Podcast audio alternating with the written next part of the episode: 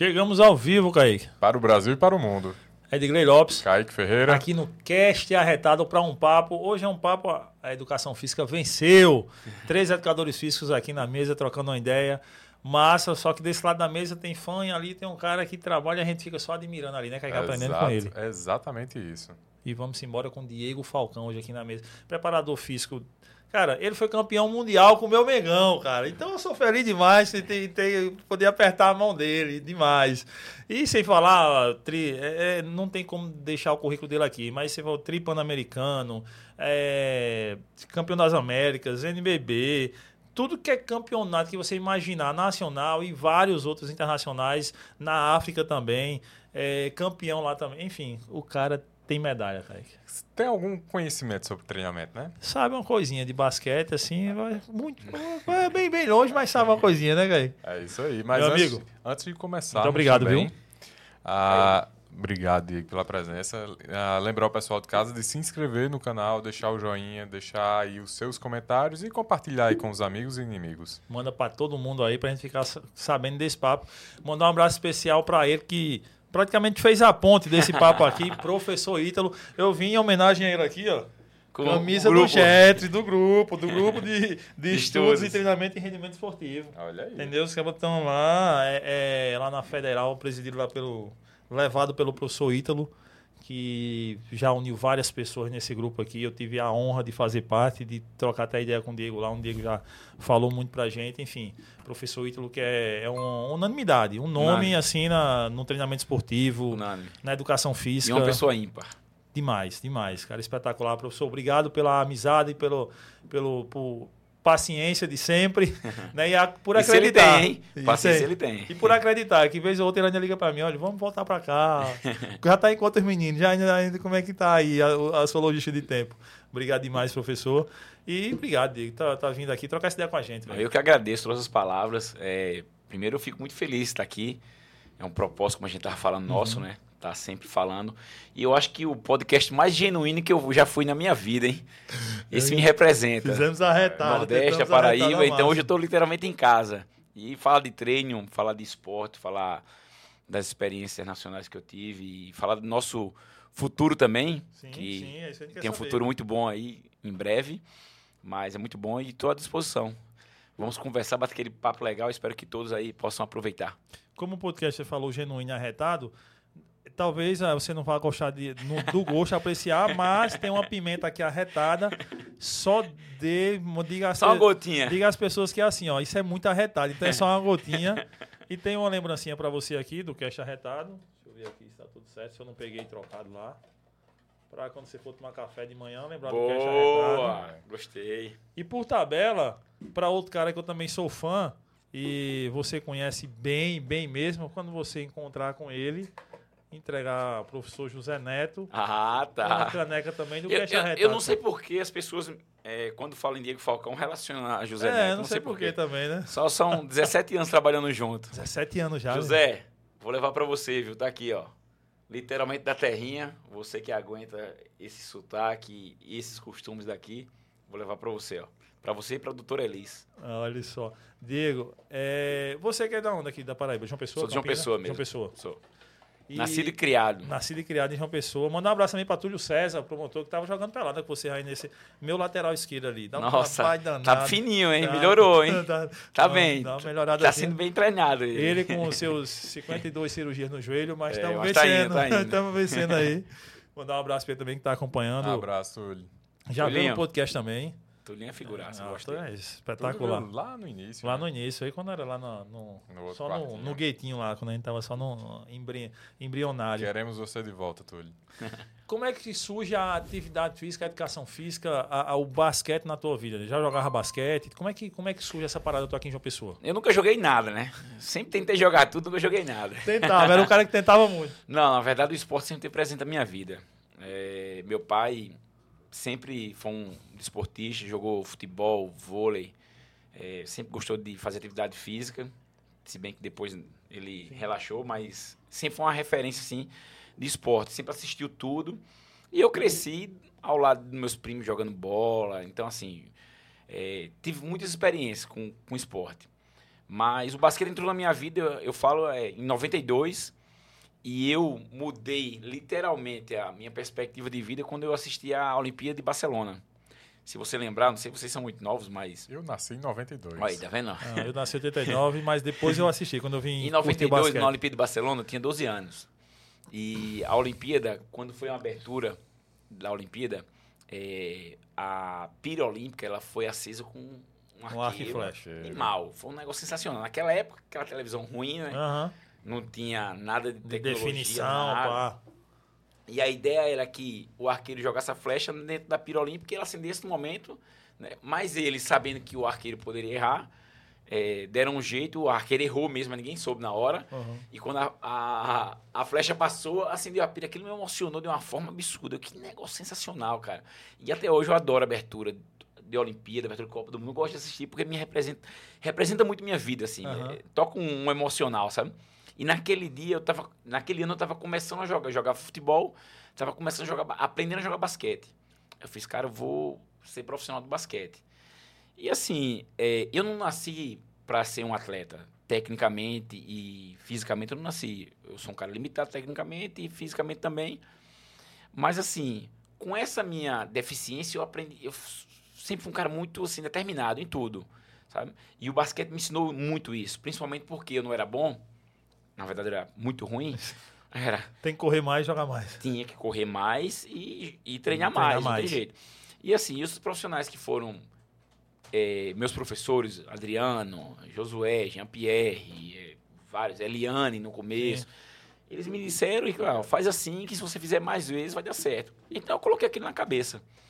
E depois eu fui ficando mais velho e fui vendo que, como eu era limitado, se eu treinasse bem, eu ia virar um bom jogador. Então, assim, fiquei, consegui muitos, muitos amigos que gostavam de treinar. É, o cara que, assim, que eu acho que mais teve mais empatia comigo foi Gustavo Estevam, né? Sim. Que era um cara que treinava comigo, foi profissional, jogou no Pinheiros, jogou em Macaé, um cara que jo- jogava no nível diferente. E foi meu maior parceiro de treino, assim, até porque a gente já estava na universidade, a gente já estava com outra cabeça, entendeu? Eu já sabia que eu não era, que eu não seria profissional, já estava treinando para para ser um, um preparador físico mesmo. Eu não, eu não virei preparador físico porque eu sou um técnico frustrado. Eu nunca pensei em ser treinador. Eu sempre pensei em ser preparador físico mesmo. Por quê? Porque na minha vida eu era muito ruim e treinava muito. Então, particularmente com o Adriano, quando eu treinei muito com o Adriano, foi o técnico que eu mais treinei, Adriano Lucena. Acho que todo mundo conhece aqui na Paraíba. É referência. E- Ah, acho que hoje ele tá no Mepobi, acho. É, exatamente. E quando ele. Adriano foi assim, pra mim foi um divisor de águas. Ele. E Adriano é meu primo, né? É? É, da minha família. Então, assim. é, eu comecei a treinar e ele foi puxando o sarrafo pra cima, literalmente. Eu treinando, treinando. E o time era muito melhor do que o meu nível. E eu consegui jogar muito bem no time, comecei a evoluir. E foi aí que eu comecei a, realmente a jogar basquete. Então, assim. Aí daí eu já sabia que, na consciência, o basquete foi pra melhorar a minha vida, né? Estatisticamente, eu falo que eu, eu quebrei a banca, né? Porque eu tinha 0,00001% e dar chance na vida, de dar certo na vida, né? Eu tinha tudo para dar errado. Pela convivência, pelo jeito que eu, que eu fui criado, pelo jeito que... É, é- era muito difícil ser uma pessoa A diferente. época. Por tudo, cara. Pelo, pelo período da época, sem tecnologia, pelas amizades, pelo como eu fui direcionado, pelo como minha família sempre te- teve a- a- o direcionamento de como viveu minha família. Então, assim, ah, era uma família ruim? Não, não era, mas era uma família que hoje em dia a gente tem informação. Antigamente a gente não tinha informação, tanto Sim, financeira sim, como sim. é, de educação, de tudo, né? E assim, e eu quebrei a banca. Eu, deu certo, assim. Eu fui até inconsequente, porque depois que eu comecei a estudar educação, eh, educação física, eu sabia que eu queria ser, eh, trabalhar na seleção brasileira e ganhar a medalha de ouro olímpica. Eu sempre, coloquei, sempre falei isso. Sempre. Em 2003, quando eu apresentei meu, minha monografia, né, que no Sul se chama TCC, quando apresentei minha monografia, eu fiz, eu estou saindo daqui de João Pessoa esse ano, vou para São Paulo, vou trabalhar com alto nível, vou chegar na seleção brasileira, vou para a Olimpíada e vou ganhar minha medalha de ouro olímpica. Ainda não ganhei minha medalha de ouro olímpica. Ainda! Tá? Ainda! Ainda. Não sei quando vai chegar, mas eu trabalho para isso todos os dias. E assim, e até fevereiro a gente vai ter o Pré-Olímpico, decide se a gente- tem- temos um trabalho de cinco anos aí já. E o basquete vem mudando, basquete feminino, mas Tá assim, evoluindo se- bastante. sempre foi meu objetivo, eu nunca neguei isso. E assim, e hoje, graças a Deus, eu, eu é, tive um sucesso, consegui chegar. Ah, foi fácil? Claro que não. Teve dificuldade? Demais. Fui maluco? Demais também. Hoje eu não sei se a gente voltasse Se você faria. 20 anos, eu faria porque eu sou teimoso demais, velho. Mas assim, foi um, um preço muito alto. Eu tive que ralar muito, de perder muitas coisas, perdi muita parte da vida da minha filha. Eu perdi muitos amigos, assim, contato. Eu fiquei só muito tempo, entendeu? Assim, eu fiz muita coisa que não precisava ter feito sozinho. Entendi. Então não valeu a pena. Muita coisa não valeu a pena. Mas, chegando eu queria chegar. Qual foi o primeiro clube? Então, quando eu, aqui, quando eu, eu trabalhava com basquete aqui, trabalhava no IP, trabalhava, a Adriana sempre me chamava para trabalhar na, na seleção brasileira, na seleção, paraibana. Eu tive algumas experiências com escolinha aqui, com tudo. Trabalhava na Prodígio, né? Trabalhei Sim. na Prodígio de 2000 até 2004, eu trabalhei na Prodígio. personal. Ronaldo Nobre. Não, nem Sim, é profissional, porque na época o CREF ainda não limitava Sim, quem sim. tinha. Era. Então, assim, foi meio que assim, um bem bolado lá, um jeitinho, que, que eu não gosto de jeitinho, mas na época foi um jeitinho. Eu, o Gustavo me chamou para ir para Prodígio, o Ronaldo foi me convidou Sim. como estagiário. E estagiário na época só poderia ir dois anos, mas não era tão regulamentado como é hoje. Sim. Então eu fiquei dois anos ali meio que aprendendo, porque já treinava, e não assinei nada. Quando chegou no terceiro ano, que seria o terceiro e o quarto, eu tinha que sair, mas como não assinei nada, Ah, você assinou. Ronaldo fez, agora assina mesmo agora. Aí eu assinei mais dois anos, fiquei teoricamente quatro, Quatro anos, anos, de estágio, sim. entendeu? Com treinamento de força, eu já treinava, já corria, já jogava basquete. Mas assim, já sabia que eu queria, o que eu queria ser, entendeu? Entendi. Então, quando eu terminei, eu fiz, eu vou para São Paulo, estudar fisiologia do exercício. E vou, fiz uma prova na Escola Paulista para tentar pegar uma bolsa. Não consegui a bolsa, mas assim, fiz uma pontuação muito legal, porque é, o brasileiro é vira-lata, né? Isso é fato. A gente tem a personalidade de um país subdesenvolvido. É. E a gente sabe quando a gente viaja muito, a gente sabe. Em muitas coisas, nossas ações são ações vira-lata. E o nordestino, mais ainda. A gente sempre subestima. E eu também. Eu lembro quando eu fui fazer a prova de fisiologia, eu tenho um, meu melhor amigo, Leão, um cara que. Meu melhor amigo desde os 10 anos. Foi um cara que me direcionou muito para estudar, para eu, ser gente na vida, né? E ele fez, cara, você precisa estudar. E quando ele estava estudando para promotoria, e ele hoje é promotor, Paraíba, ele fez, ó, é, estuda fisiologia lá comigo. Quando, o tempo que eu ficar estudando, a gente, tu estuda fisiologia. Então eu saí da Prodígio, saí de todos os lugares para estudar, para ver se eu conseguia passar na prova. E eu fiz uma prova muito boa. Errei algumas coisas, mas por quê? Quando eu cheguei lá, eu fiz, cara, uma sala lotada, sala, um anfiteatro grande, Pá. assim, 100 pessoas. E eu, nossa senhora, esses caras devem ser tudo crânio, né? Fodão. Esses caras, Não vou passar, não, Sou da. Paraíba. Aí, que é aquela, aquele couro de vira-lata, né? Apesar de sempre ser muito ousado, um couro de vira-lata. Eu, cara, aqui eu vou ter chance não. E teve um amigo meu, até dei uma aula para ele essa semana, Clá- Cláudio Lira, que ele é filho de paraibano e ele é de São Paulo. Mas um cara, um gênio. Para mim é o melhor fisiologista do Brasil hoje. Ele trabalha na Universidade de Goiânia. Estava em Vitória do Espírito Santo, tá em Goiânia agora. É. Cláudio Lira. Cláudio Lira. Lira. Alto nível. Aí Cláudio foi dar uma aula para todos para dizer como é que seria a prova. Na aula, ele falou muito de fisiologia de treinamento, cara. Tem algumas coisas básicas. Aham. E a galera, mas o que é isso aí? E eu, oxe. pô, o cara não sabe um negócio desse. E isso aí?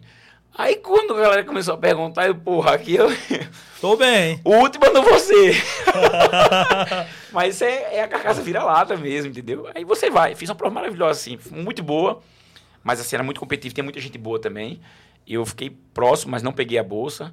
Mas depois fiz o, o, o curso, consegui trabalhar no laboratório da Escola Paulista. Trabalhei, fui, fiz parte do grupo de estudo lá. Aí Cláudio, Rafael Faquina, tem muitos, muitos nomes muito bons. Rafael, sei quem é. Rafael Faquina, fisiologista, É. treinador também, é top. Meu amigão. É, muita gente boa, muita gente. Rodrigo Vancini, Marília Sim. Andrade, Dilmar Pinto Guedes. Sim, todo mundo do sim, grupo, sim. assim, e eu aprendi muito. Então, assim, eu consegui ver bioquímico, médico, farmacêutico, todo mundo falando treinamento. Ah, treino, tinha treino com tudo. E você vai abrindo sua mente mesmo. Aí você vai tirando, cara. Você vai aumentando a confiança, você vai estudando mais, você vai vendo uns caras que são bons. E você andando ali do lado, faz, cara, que eu discuto com qualquer pessoa. E eu falo assim, é, eu passei 10 anos em São Paulo, particularmente não gosto de São Paulo como cidade, do jeito que São Paulo vive, né? Até porque eu gosto de praia. Mas é, São Paulo foi um divisor de água na minha vida. Tudo que eu conquistei até hoje assim foi porque São Paulo me deu muita coisa. Deu uma base de know-how, é, de dizer assim, isso aqui é legal, isso aqui não é. Isso é bom porque isso é bom. Não é entubar tudo que colocam na sua, na sua frente. E atividade física, treinamento, vocês sabem disso. Tem sempre uma moda. Ah, e você é. engole a moda. Qual é a moda? Você engole por quê? Ah, se você colocar na história aqui, a gente vai falar 30, 40 moda que já existiam e que hoje ninguém nem escuta falar. Body pump, body building, é, é, bo- body pump, é step. É, É, bom, aí fazer, sai tudo falar, né? E assim, e a gente precisa ter um discernimento, saber, pô, isso é bom, é ruim, por que é bom e por que é ruim? O que é que você vai analisar? Para, pensa, será que não tem algo melhor não? Então não existe uma verdade É, é verdade. absoluta, né? Você vai, putz, é- tem muita coisa que eu falei que hoje eu sou 100% contra. Digo, cara, isso eu não faço mais. Já falei, faça assim. Não faço mais, as coisas vão melhorando. Sim. Você evolui. No treinamento mesmo, coisa da minha área. Treinamento. Na vida nem se fala, né? Porque na vida a gente muda completamente. Né? O tempo É. vai passando. Todo mundo fala isso e você não acredita, mas é verdade. Mas no treinamento, não. Geralmente, na sua ideia, você morre abraçado com ela. Mas muito pelo contrário, você tem que estar aberto, você tem que saber que. Cara, Como você dava treino há 10 anos Ontem atrás, eu diferente. falei isso, totalmente. Ontem eu falei isso, mas não é não, velho. Faz assim.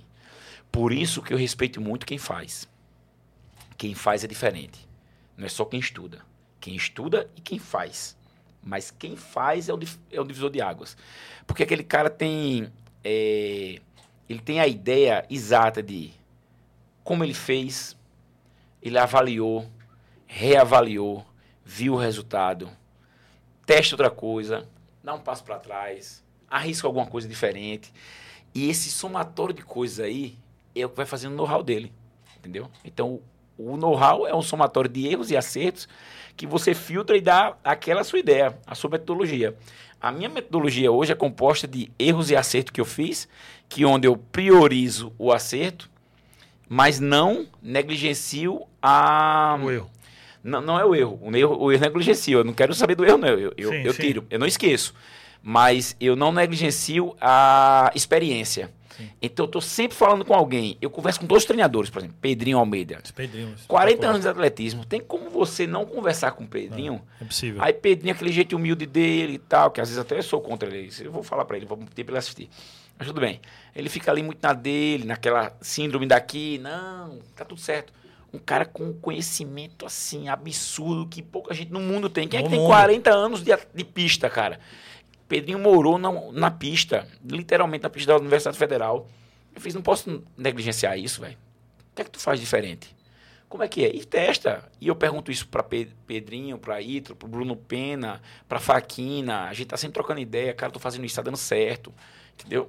E por isso que a gente vai alinhando e tem muita coisa que as pessoas fazem como regra hoje, que eu falo, cara, eu não vou para esse lado, eu vou pelo outro lado.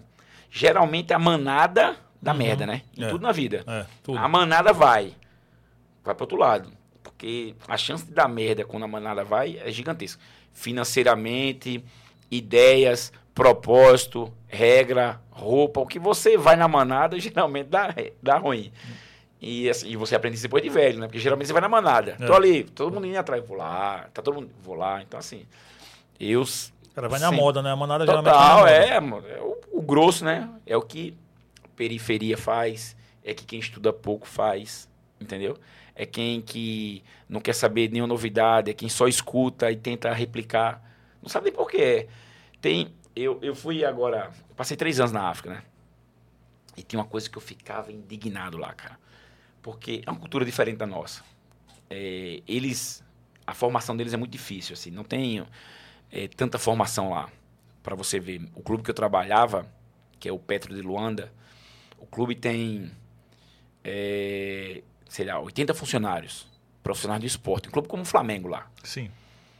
Tinha, na época que eu estava lá, oito, funcionários, oito funcionários, inclusive eu e Neto, que eram formados. O resto todos eram pessoas, porque não existe o CREF, não, Sim, não sim, existe sim, essa um conselho, regulamentação que há nada, aqui no. Brasil. E assim, eu fiz, eu vou replicar o que Kaique fez comigo. Sim. O que Edgley treinou comigo, eu vou fazer igual porque eu aprendi, eu acho que eu posso ser bom nisso. Então, assim, ir lá com os angolanos, eu ficava brincando com eles. E eu tentava direcionar eles, né? e assim, foi um período muito duro, porque a gente teve que formatar uma, uma educação de treinamento, uma educação de alto nível, mudar. E o resultado foi a excelência. O Neto tá lá ainda. E o, o trabalho é fantástico. Assim, a gente teve, o ano passado, até o ano passado, em três anos, 107 jogos, 100 vitórias. Caramba. Sabe assim? Tu Foi, foi surreal, assim, foi bem, perdemos, não conquistamos o principal objetivo, que era a ball, mas chegamos na final uma vez e duas vezes na semifinal. Mas perdemos, e, e o do ano que a gente perdeu, o, o ano passado, que era o ano que a gente era favorito disparado, perdemos um jogo assim, semifinal. Aquele jogo, se você jogar 10 vezes, você não perde mais, mas Aham. perdemos, acabou. É do esporte. Então, assim, essa cultura deles que era tão diferente, foi tão sofrido pra gente, eu dizia assim, voltando ao assunto. É, se eu pegar qualquer atleta lá e fizer um exercício bizonho, medíocre, que você vai olhar, pra que ele tá Pra fazendo que isso? Merda, tá fazendo isso aí. Eu dizia pra um deles, que porque eles só gostavam de replicar. Eu fazia, ô Kaique, fica aqui, faz esse exercício, X. Dá a volta, pula, dá um mortal e cai deitado. Kaique, mas pra que não? Faz. Se Kaique fizesse isso e eu saísse, e todo mundo olhasse Kaique fazendo, sabe o que ia acontecer? Todo mundo ia fazer. Todo mundo ia fazer. Todo mundo ia fa- E ninguém ia perguntar por quê. Porque Kaique fez, eu vou fazer também, cara. E a atividade física, o treinamento é muito assim. E na vida também, né? Sim, sim, Então, sim. assim, a gente tem que sempre replicar. Mas por que você tá fazendo isso, cara? Dá uma avaliada aí, por que você tá fazendo isso. Aí ficava assim, ó, olhando. Não tem sentido o que você tá fazendo. Não é nosso objetivo. No esporte. Aí quando você esporte. argumenta com critério, entendeu? Você tem um critério, aí muda, faz, hum, isso é verdade, tô fazendo, tô dando cabeçada. Entendeu? Mas um dos objetivos de vocês lá, além, obviamente, do clube em si, mas também eu acho que tem muito aquilo que Zico passou quando foi pro Japão. De- de- dessa troca, né, velho? Completamente, velho. E eu tive no Japão também, né? Inclusive, Sim, a, gente, a gente conversou com o Zico pra. Zico é muito amigo do Neto, né? A gente conversou com ele particularmente, assim, pra ele dar um direcionamento, porque a cultura, a cultura eh, do local muda tudo. A sua abordagem, entendeu? Como você vai direcionar, muda tudo. No Japão a gente teve dificuldade, a gente aprendeu, e eu acho que o sucesso que a gente tá tendo na África, que Neto está Uhum. continuando lá, mas que a gente teve na África, e o sucesso que a gente está tendo no basquete feminino, vem muito do que nós sofremos no Japão. Para, às vezes, para, reavalia. Você não pode impor o que você acha, porque a sua verdade não é a minha verdade, entendeu? Entendi. Isso é imoral, assim, você pensa, não, isso é lógico, isso é óbvio para você. Para mim isso não é óbvio. E tem coisas que você, quando você sai, que tem uma experiência, eu tive a experiência no Japão, eu falo sempre assim, ó, eu tive, eu já comentei aqui hoje, não, nos bastidores, eu tive a felicidade de morar no Japão, que com certeza é o país mais organizado do mundo, disparado, onde tudo funciona, onde tudo dá certo. Tem seus problemas, mas são outros problemas, não os nossos. Sim. Mas de funcionalidade, de, de gestão, de, de rotina, é um país perfeito, entendeu? Tudo funciona, tudo pontual, tudo certo. Nascido e criado no Brasil, um país onde tem seu, seu caos social e, e seus Uhum. problemas, né? Uhum. Segurança, só um plano social absurdo. E morei três anos na África, que o Brasil para a África, quando você relaciona, é uma distância, assim, é um abismo. Então, assim, o que a gente viu e vivenciou na África, tinha coisa que a gente parava e dizia, cara, isso não pode ser real, porque pra gente não é o nosso mundo, entendeu? Sim. Mas a gente com o nosso know-how e com o, o nosso objetivo, que era evoluir o clube e passar um pouco do que a gente pensa como excelência, que a gente pensa em excelência. Quando a gente fala em treinamento, a gente quer excelência, a gente quer ganhar. Entendeu? Ganhar na regra, mas com excelência, com constância. A gente fala sempre. Vamos ser constante. Um dia a gente vai perder, como nós perdemos na semifinal que eu falei. Sim. Mas nosso time era o melhor time disparado do campeonato. O nosso e o que ganhou, que era o do. Egito, o Alali. Entendeu? Então, assim, é, mais trabalhe na excelência, que su- sua hora chega. Você vai perder um dia, mas continua. Vai perder outro dia, continua. Daqui a pouco você vai ganhar, ganhar, ganhar. Perder um dia, ganha, ganha, ganha. E é o que está acontecendo com a gente. A gente está ganhando hoje, assim, há algum tempo já, mas está ganhando há algum tempo porque tem 10 são 17 anos junto, cara. A gente, eu e Neto, nós trabalhamos desde 2007 junto. E aí você passa pela academia e tal, e como é que você chega em José Neto? Cara, isso é uma coisa que eu falo em todas as entrevistas, hein? Na verdade, no todo mundo pensa que eu que fui trabalhar com o José Neto. Mas não fui eu que fui trabalhar com o José Neto. José Neto que foi trabalhar comigo. Diferente. Eu falo, ele fica com raiva, mas eu falo. Mas é a verdade. É verdade, né, José? Então, assim, é, não, mas eu fico brincando, mas aconteceu assim. Eu fui, eu, eu tive, eu fui para São Paulo, trabalhei no time da Janete, né, Janete Sim. da seleção brasileira, aquela, aquela atleta. É, eu trabalhei com Janete, Jan- Janete medalhista olímpica, campeã da WNBA, totalmente nome. Falou em basquete e É. é- ela Aí eu tá- trabalhei em 2004, 2005, porque Janaína Chianca, Sim. Janaína Chianca daqui, Sim. de uma pessoa, é muito minha amiga, eu gosto demais, até um beijo pra ela, Xi. É, Janaína Chianca, ela, eu tava em São Paulo já, e quando eu cheguei em São Paulo, eu distribuí uns 50 currículos lá. Até hoje eu tô esperando alguém me ligar, ninguém me ligou. Zero, é verdade mesmo. Eu- eu- e na época, eu, a mãe da minha filha, é, ela imprimiu os currículos, né? E assim, na época ela deixou um currículo todo encadernado, bonitinho. Assim, em São Paulo não, não se usava isso. Com foto, Aham. encadernado. Quando eu dava pra todo mundo assim, todo mundo fazia, mas encadernado? Pô, da Paraíba, é da Paraíba. A Paraíba é assim, o currículo? Não era, né?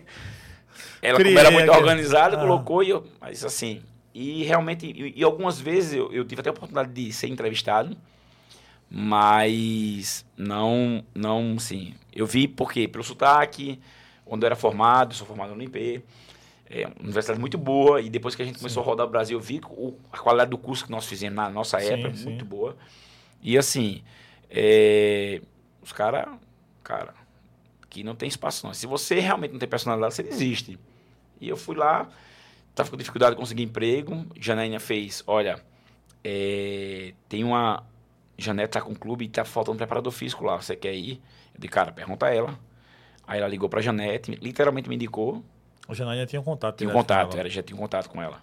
Aí ela fez, ó, tem um amigo meu que tá aí, já deu treino de basquete aqui, tudo. É um cara esforçado, um cara que quer vencer, vai aí.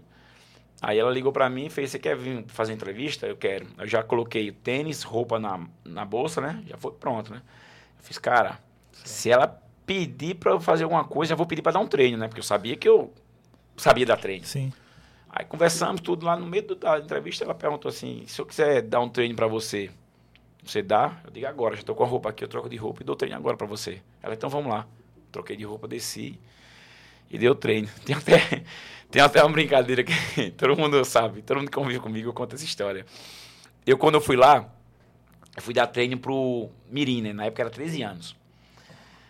Era, aí cheguei lá, eu fiz, o que é que você quer? Aí ela falou, eu quero que você me dê um trabalho de coordenação com velocidade que tenha basquete. Aí eu, cara, eu preciso dar um, um treino legal pra conquistar, né? Sim. Aí eu tinha umas dinâmicas, umas brincadeirinhas, não sei o que, aquele negócio. Até hoje eu gosto disso, eu dou muita brincadeira. Aí eu vou fazer assim, eu fui lá, fiz duas filas, explicando aos meninos, eu coloquei dois cones lá na frente. Aí era uma brincadeira que você colocava a bola pra cima, agachava, deitava, e todo mundo passava por cima do outro, era bem dinâmico. Ah, sabe? É, ligado, todo mundo, é, aquela resenha, todo mundo. Aí eu fiz, pega a bola, corre lá, né? Vai lá no cone. Como é que você fala aqui? Dá a volta, arrudeia. Arrudeia. Dá- Arrudeia. Vai lá e Eu dá digo, vai lá na frente, Arrudeia. arrudeia o cone e volta. Beleza? Aí todo mundo. Aí eu. Vocês vão lá, passou, entenderam? Passei. Correu, arrudeia E volta. e volta. Aí eles. Aí vem a diretora. né? Eles não sabem o que é arrudeia. Aí eu. Vocês vão lá na frente e dão uma volta, 13 anos, né? Dá uma volta, ah, dá uma volta, ah, tá certo, agora eu sei o que é. Aí todo mundo. Cara, o arrudeia ia quebrando é, você. ia né? quebrando minhas pernas, mas deu certo. Aí foi bem legal. Aí na hora eu subi, tô contratado. Eu fiquei dois anos lá com cinco equipes. É, duas equipes é, femininas e três equipes masculinas. E assim, foi quando eu comecei a ver o basquete perto da federação lá, né? Aí depois desses dois anos, me chamaram para eu trabalhar num... Eu tive a oportunidade de conhecer o preparador físico da seleção. Você já casado nessa época? Não. Não. Eu casei há pouco tempo, casei há quatro anos. Ah, mas você já tinha, É, eu- tinha eu- filha? Não, não, Não, sem filho. não, sem tinha Minha filha nasceu em 2008. Ah, É, aí eu, assim, bem, bem, dois anos lá trabalhando direto. Aí depois de dois anos tive um contato, conheci o preparador físico da seleção feminina de basquete, depois conheci do masculina, fiquei lá. Aí já tinha umas ideias um pouco... Porque assim, a, a minha monografia, o meu TCC, eu fiz com atletas de basquete profissionais. Aí você vai me perguntar, como é que você fez um. E agora, como é que foi? Como é que você fez com um atleta profissional que você não estava aqui na Paraíba? Aham. Eu fiz a análise televisiva do armador de basquete. É, a análise televisiva Televisiva. do armador de basquete no deslocamento. Com drible. Então, assim, quando você vê uma- um jogo na televisão, a, a câmera tá onde? Na bola. Na bola. Então, quando o armador. Quem fica mais com a bola no Armador. basquete é o armador. Quando o armador pegava a bola, a câmera estava onde? Nele. O que é que eu fiz? Eu fiz dividir a quadra. Na época, hoje não mais, mas na época, a quadra poliesportiva, ela era. A quadra de basquete era poliesportiva. Então tinha handebol, vôlei. handball, vôlei, basquete, tinha tudo. É. O que eu fiz? Eu fiz a distância de todas as linhas, horizontais, verticais e diagonais. Todas. De todas as linhas. O que eu fazia era assim mesmo, aqui eu posso mostrar, porque tá. Como eu fazia? Na época era, era VHS, né? Sim, Era sim, sim. as cassete, né? Fita VHS. Eu colocava uma fita para gravar o jogo. Eu gravava o jogo na SPN na época, É. conseguia um lugar, gravava. Aí eu ia para prática. Eu fiz uma planilha que tinha é, o, a distância que o, atleta, que o atleta percorreu, o tempo e dava a velocidade média, entendeu? Aham. Então, assim, quando eu estava vestindo o jogo, aí o controle e a planilha. Quando o armador pegava na bola, eu Oh. pause, pause. Onde é que ele tá? Aí eu via onde é que ele estava na quadra e marcava aqui, onde é que ele estava. Aí eu pegava o cronômetro, play e soltava. Corria, quando ele largava a bola, eu pause de novo. Aí eu tinha delta T, né? Porque era o tempo É que ele teve uma tempo, bola. Distância. E eu vi da onde ele saiu no, na minha, no meu direcionamento, de onde ele saiu e onde ele largou a bola. E eu anotava. Aí saía. Quando ele pegava na bola de novo, mesmo processo. Fiz em, fiz em 48 jogos, gravei 48 jogos e fiz em 16 jogos. Oito jogos é, regular. Aí assim, ó, eu, sorte é Deus, né? Sorte é Deus. E Deus sempre, sempre tá com o meu lado. É, eu gravei 48 jogos do campeonato. Os dois armadores que eu mais gravei, que foi Nezinho e Valtinho, eu tive a Sim. oportunidade de já dar para os dois e isso, conversei sobre ele, sobre os dois com isso, sobre isso. Os dois armadores chegaram na final. Um tinha uma característica muito rápida, que era o Nezinho, e o outro tinha uma característica mais lenta, que era o Valtinho. Cadenciado. Cadenciado.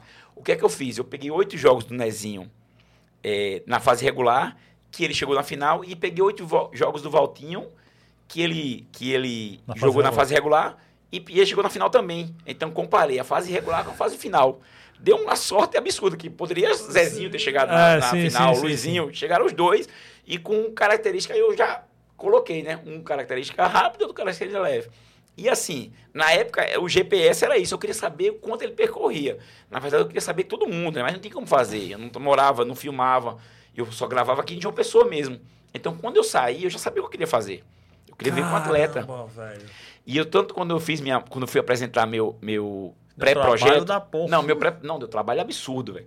E quando eu fui apresentar meu pré-projeto, todo mundo tem professora de didática, né? Filomena. Aí ela. Mas você vai fazer isso? Vou. Aí, ah, não, vai conseguir não. Todo mundo assim meio que cagando, né? Aham. Aí eu digo, vou fazer. Aí eu fiz, né? Quando eu apresentei pra galera, assim, eu fiz, terminei. Os caras, tu fez mesmo? Fiz, deu certo. Vou apresentar. Cara, e assim, e foi muito genuíno, assim, foi muito natural. A gente numa sala, a minha banca era professor Ricardo, José Ricardo, Ivan Ricardo, Sim, Do professor vôlei? Ivan, professor Ivan do vôlei. José Ricardo, que pra mim Ricardo foi do, do, do um... atletismo. José Ricardo Deca, claro. Sim, sim, É, sim. De- sim, Que sim. foi um cara que...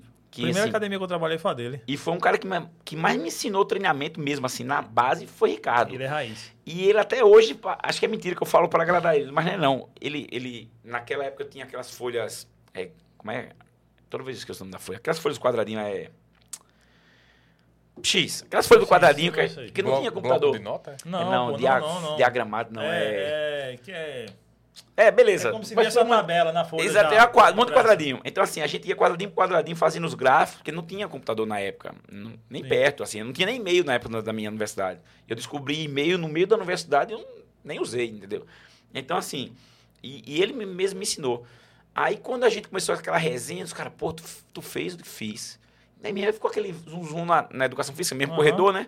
Aí, quando foi o dia da apresentação, cheguei lá, porra, todo mundo apresentando, assim, a turma da gente tinha 10 pessoas. Aí, duas mulheres e oito homens. Aí, vamos apresentar, vamos. Aí ficou um, dois anos, não lembro. Aí daqui a pouco ia chegar a hora da, da minha apresentação, né?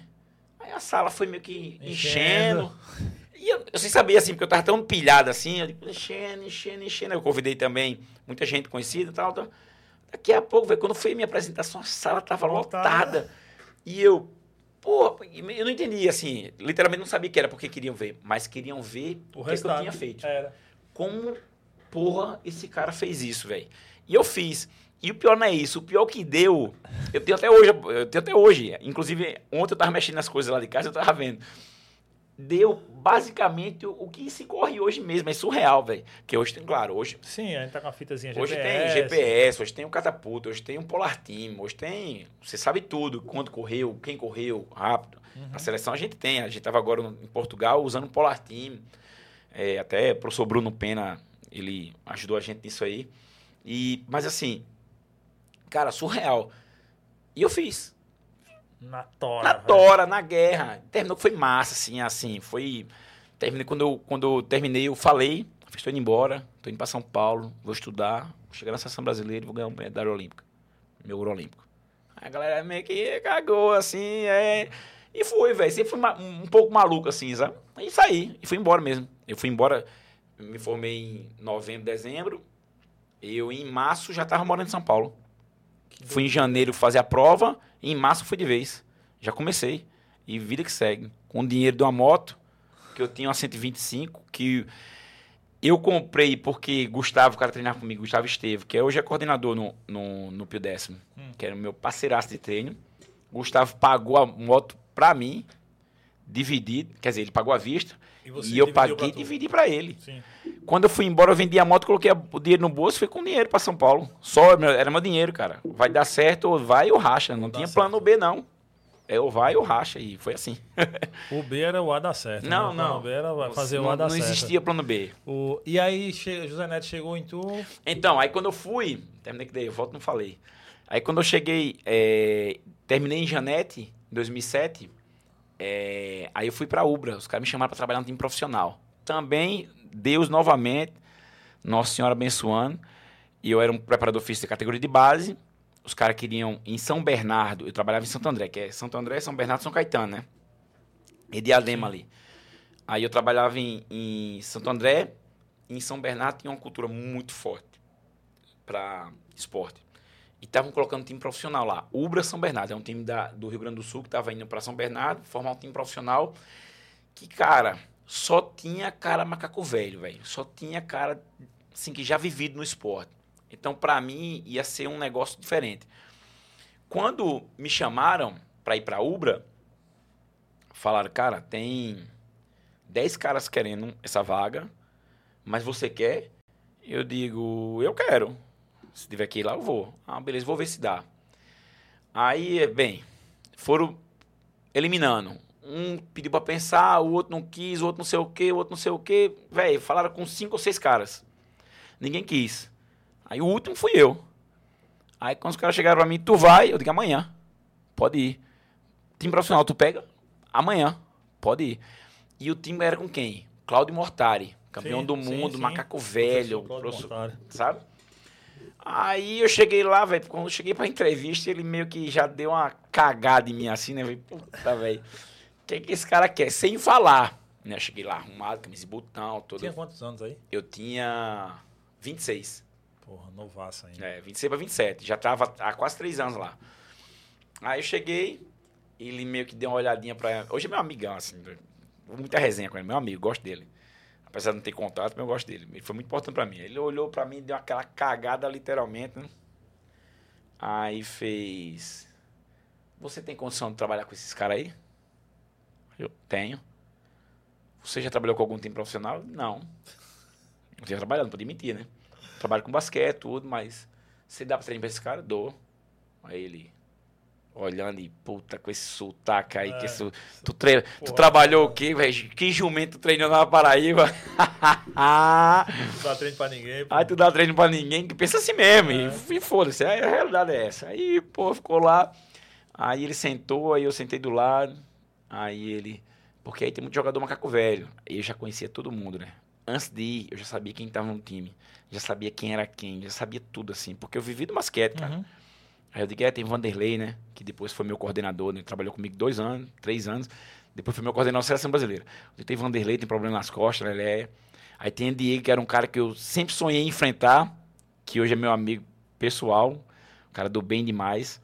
Craque, mas tava machucado, o Diego tá machucado. Eu comecei a falar, ele começou a ver, pô, esse cara não é um Zé Ruela, não. Ele sabe. Ele sabe alguma coisa, não pode saber de treino, mas sabe quem é quem. Aham. Aí fiquei lá, resumindo. E isso é uma história engraçada, velho. Essa eu tenho que contar também. Porque na época eu tava trabalhando, eu tinha deixado Janete. Eu tava trabalhando numa escola, velho. Tava dando aula duas, três vezes na semana. E foi a primeira e a última vez que eu trabalhei com escola. Eu não tenho perfil nenhum pra trabalhar com escola, né? Mas foi muito massa, uma experiência muito interessante pra mim. Mas era o que? Iniciação esportiva? Não? Era, eu dava aula de basquete, iniciação e educação física na janela.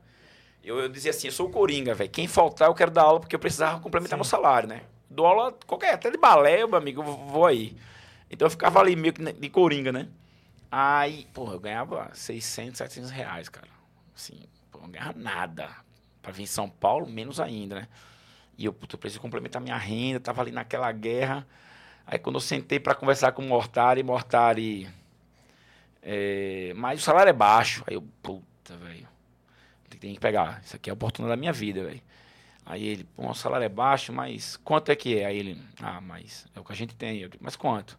Aí ele meteu um 2.300 reais. O quê? Véi, quando ele meteu 2.300 reais, eu só faltei dar uma cambalhota na frente dele. aí, aí eu peguei, eu parei Tá assim. doido? Pô, aí eu, 600, 700, 2.300, meu irmão, eu tô rico. Aí ele, aí eu fiz, porra, mas é baixo, mas dá pra dar uma melhoradinha, né? Ainda meteu essa. Porra, já meti a marra, velho. Ter que Aí, valorizar. né? porra. Aí ele, não, mas vem aí. Eu, não, tá bom. No outro dia tava lá dando treino. Aí ele não foi pro treino. E pela manhã ele trabalhava, trabalhava só à noite. Quem foi foi o assistente, que hoje é meu amigo, que é Sidney Copini.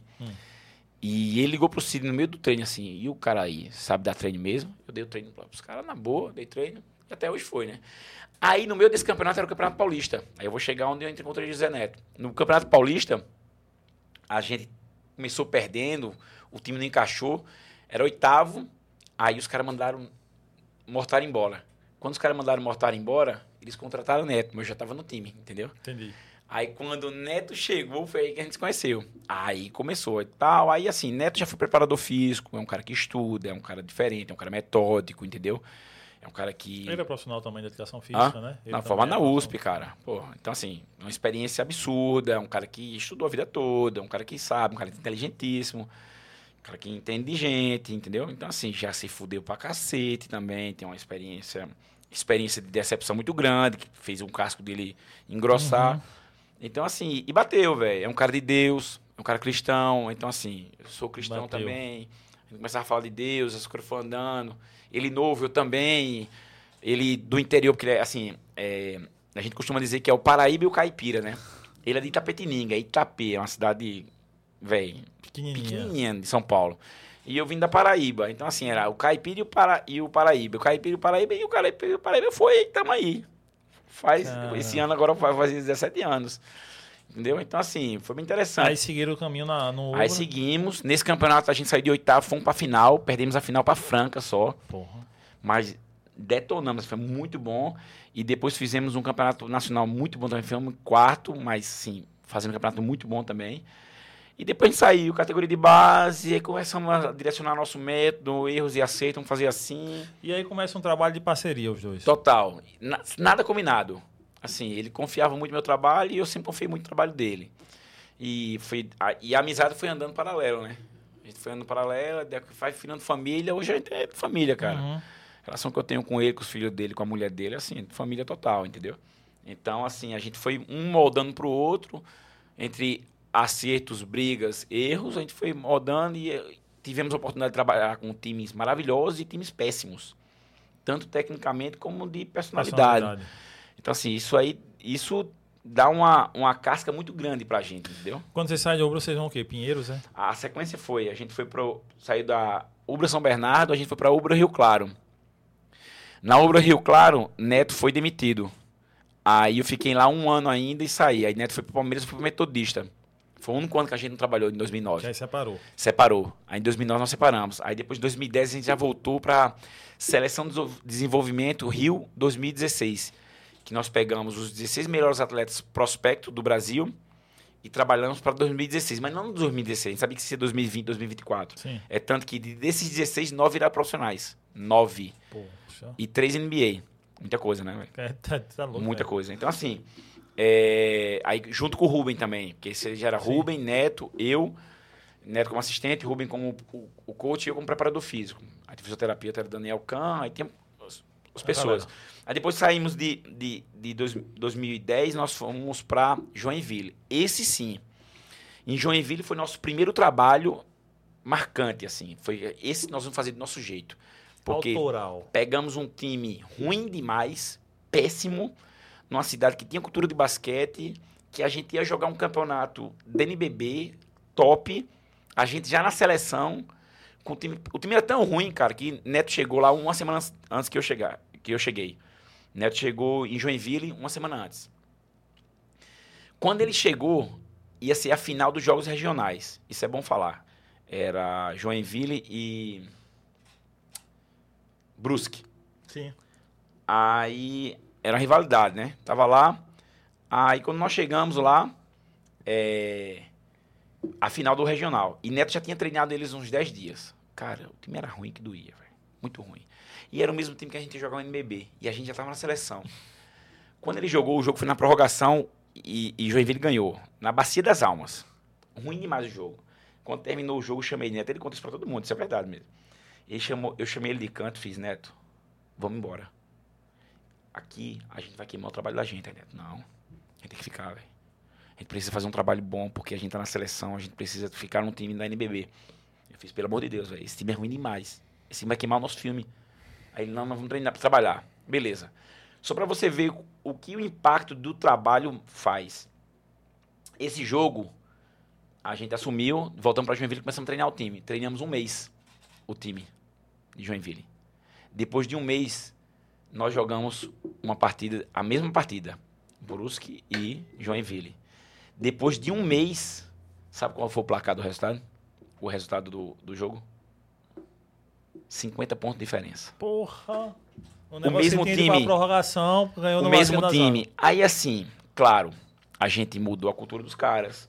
A gente treinava duas vezes por dia. Dia de jogo a gente treinava, fazendo amistoso. Mudamos, mudamos o ritmo, a excelência do trabalho. É isso. Volume, intensidade, qualidade, prospecto, direcionamento. E como entrar na cabeça dos caras? Fazer os Então, eu caras... falo sempre, a o que muda o alto nível, basicamente é como você ensina e como você cobra, velho. Isso que muda. Como você ensina e como você cobra, é isso que vai te dar o, alto nível. Claro, como você ensina, você precisa saber. Certo. E como você cobra, você precisa ter critério e discernimento e entender o que você está fazendo. Você não pode cobrar, faz assim, faz assim, por quê? Por que eu tenho que fazer assim? Não, porque no alto nível, essa bola aqui dura um segundo. Se você fizer com dois, você não vai conseguir jogar assim. Essa corrida você tem que dar aqui em três segundos, porque isso com quatro, cinco, seis, você não chega. É o que a gente está falando muito para as meninas. São métricas. As métricas do alto nível são muito claras. Em tudo. Corrida, em peso, em treino, em força, em quantidade de bolas arremessadas, entendeu? E como descansar. Isso, tudo existe métrica. O basquete é métrica. O jogo de basquete é métrica. O jogo de basquete é quantas bolas você erra por jogo, quantos chutes você deu de três pontos, quantos você acertou, quantas bolas você errou no jogo, quantos ataques você deu, sei lá, no jogo são 80 a, a média. Aham. Quantos você acertou, quantas faltas você fez antes de estourar as quatro faltas para você ter direito a dois lances livres, quantas oportunidades você deu para ela fazendo essa falta, de chutar lance livre ou não. Tudo são métricas. E essas métricas a gente passa para elas. Se você fizer, a possibilidade de dar certo é gigantesca. Se você não fizer, pode dar certo, mas a chance de dar errado aumenta muito. E depois que você entende isso, que no alto nível você precisa de métrica, entendeu? Então você precisa ter a métrica, mas você precisa ensinar, estudar, conhecer, saber ensinar e depois saber cobrar. Porque uma coisa é você cobrar Zezinho, Luizinho e Huguinho. Outra coisa é você cobrar Damires, Uhum. Camila, Stephanie, o Hertas, Léo Mendel, Vitor Benite, é, Bruno Caboclo. Muda completamente, entendeu? Como é que você vai cobrar? E aí em Joinville, esse trabalho autoral já rende resultados no NBB? Cara, em Joinville, a gente chegou lá para treinar um ginásio, um ginásio gigantesco. Um ginásio muito grande. É... Carl Hansen.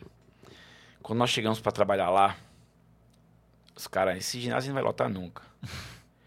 E eu e Neto, a gente tem, um, velho, tem umas coisas que a gente fala assim, a gente conversa tanto que a gente vai falando, né? Pô, esse ginásio, esse aqui a gente vai lotar, vamos lotar esse ginásio. É igual o feminino. O feminino, a gente nunca pensou em trabalhar com o feminino. Mas a gente sempre falava, cara, e se a gente assumir esse feminino, será que a gente muda a cabeça dessas meninas? Coisa de, Aham. de quem tá conversando sempre sobre treino. E a gente chegou lá e falou isso. Quando nós falamos isso, ele, pô, vamos lotar isso aqui. Velho, começamos, pra você ter ideia. É, no primeiro turno, eu acho que nós ganhamos dois jogos, três jogos, eu não sei. Neto sabe esses dados perfeitos, não sei. Dois, três jogos. Sentamos o pau no treino. Acabamos com os caras. Mudamos a mentalidade, o ritmo de treino. No segundo turno, foi igual o Botafogo que aconteceu agora. Foi o inverso. inverso. No segundo turno, a gente só perdeu do Flamengo. Caramba. Foi o segundo time. Engolimos com um time péssimo, um time muito ruim. Mas os caras entenderam como tem que fazer o negócio. E compraram a ideia. Vai ser assim. Jogo em casa a gente não perdia, velho. Era surreal. Pra dizer que não perdia, a gente perdeu um jogo que era. O Pinheiros tinha colocado melhor, foi finalista do Pinheiros. E não ganhou, mas era- foi finalista. Tinha colocado um time pra ser campeão da NBB. Nós abrimos 2 a 0 no, no Pinheiros e faltando 3 segundos, a gente tava ganhando por 3 pontos. Aí a gente deixou o Marquinhos arremessar a bola, Marquinhos meteu a bola, Marquinhos meteu a bola faltando 3 segundos. Empatou. Aí foi prorrogação, perdemos o jogo, porque assim, o time tinha muito mais casca. E depois fomos para São Paulo e perdemos os jogos. Mas, cara, fizemos um trabalho assim, surreal. Esse trabalho foi o que deu impacto para a gente ir pro Flamengo. Que o Flamengo fazia três anos que estava investindo em técnico estrangeiro Era. e não conseguia encaixar. Aí ele disse, pô, vamos contratar o Zé Neto, velho. Aí Neto chegou pra mim e fez, cara, tem umas propostas aí, qual é? Flamengo e Flamengo. Flamengo e é Flamengo, velho. Vamos Flamengo. Ele, pô, vai ser foda. Beleza, vamos pro Flamengo. Tamo lá. Eu já tinha, tava abrindo um negócio em Joinville, larguei minha vida em Joinville, uma das coisas. Falei, vamos pro Flamengo, velho. Eu quero me testar com os melhores. Chegou no Flamengo, primeira reunião que nós tivemos com a diretora, eu e Neto aí, literalmente assim. Aí lá tinha um quadrinho dizendo o que era ser Flamengo. Tem essa foto. O que era ser, vou te mandar depois que você é flamenguista. O que era ser Flamengo. Aí eu li lá, todo mundo leu, né? Aí ela, você sabe por que vocês estão vindo aqui?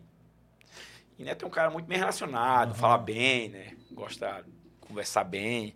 Aí, claro, nós estamos aqui para fazer um bom trabalho. Não, não, não, não. Vocês estão vindo aqui para ganhar. Se vocês não ganharem, vocês estão fora. Assim, velho. Assim, mas assim, não tô falando. Se vocês não ganharem, vocês estão fora. Aí, assim, Caramba. Papai do céu abençoou a gente. Fizemos na primeira, no primeiro ano, já fi- fizemos uma série invicta, que foi quebrada agora por Franca, ano passado. Mas ganhamos a maior sequência de jogos seguidos da história do NBB. Já ganhamos o primeiro ano com um time, assim, muito abaixo financeiramente do que era os últimos três anos. Uhum. Aí nós renovamos. Quando nós renovamos, aí já escolhemos nosso Aí time. já- Aí deu aquela... aquela aquele time que Naquele foi... primeiro time de vocês, de grande número, que era Marcelinho. Que foi uma dinastia, né? Que nós ganhamos tudo. Foi. Ganhamos quatro NBB, ganhamos uma Liga das Américas, ganhamos um campeonato mundial. O campeonato mundial que nós ganhamos, nós ganhamos do É. campeão da Euroleague. Não era o campeão da, da Champions, não era Sim, o campeão, sim, sim, era o campeão da Euroleague mesmo, que, que era o Real Madrid, teoricamente. Aí o Real Madrid ganhou do Maccabi, aí foi o Maccabi. Foi. Aí Flamengo e Maccabi, nós ganhamos do Maccabi. Foi. Maccabi E- Tel Aviv. Tel Aviv, velho. Os caras chegaram...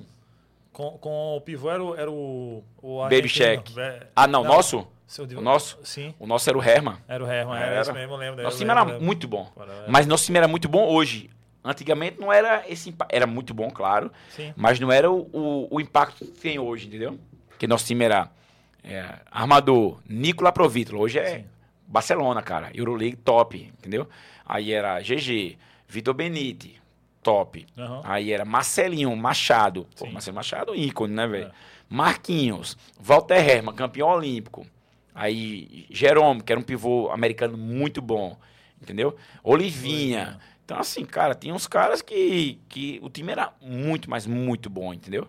Mas aí ganhamos tudo. E isso aí realmente foi um divisor de água na nossa vida. Quando a gente ganhou o Mundial, eu falei, cara, Pra um time da América ganhar do time da Euroliga, velho, quando colocaram os dois, tro os dois troféus assim, ó, véio, parecia uma criança e, e os caras meio que, ah, vamos, Brincar vamos aqui. ganhar. Fomos, filho. Fomos. E E a gente jogava no alto nível. Mas aí sim, aí a gente já tava com um trabalho bem consolidado, depois de quatro anos. Aí depois passamos mais dois anos, saímos, fomos pro Japão, passamos um ano no Japão, seis meses no Japão, seis, sete meses no Japão, nós passamos. Aí depois nós voltamos, o Japão não foi tão assim, desportivamente, nosso time melhorou muito. Mas os caras não tiveram paciência com o trabalho, fez, porra, precisamos ganhar. E a gente, na época, o Japão se joga demais, né? É quase NBA lá. A gente tinha quatro vitórias e 18 derrotas, algo assim. Mas estava ganhando, porque era, um time- era o pior time disparado, ainda é hoje. Pior time disparado do, do, do, do A Japão. liga deles. E o dono jogava ainda, então era muito difícil isso. Era mais velho e jogava.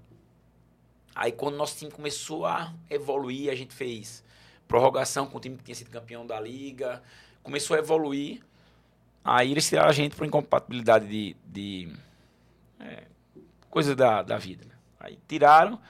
Quando a gente saiu, o time depois teve 24 derrotas seguidas. Porra. Entendeu? Então, assim, aí beleza, saímos. Mas foi uma experiência muito boa por tudo, como eu falei aqui já anteriormente. Aí depois nós fomos pra África. Quando a gente chegou na África, aí foi interessantíssimo. Pegamos a África e o basquete feminino junto. O basquete feminino, nós, quando nós assumimos, E como É. foi esse nosso do basquete feminino? cara, foi.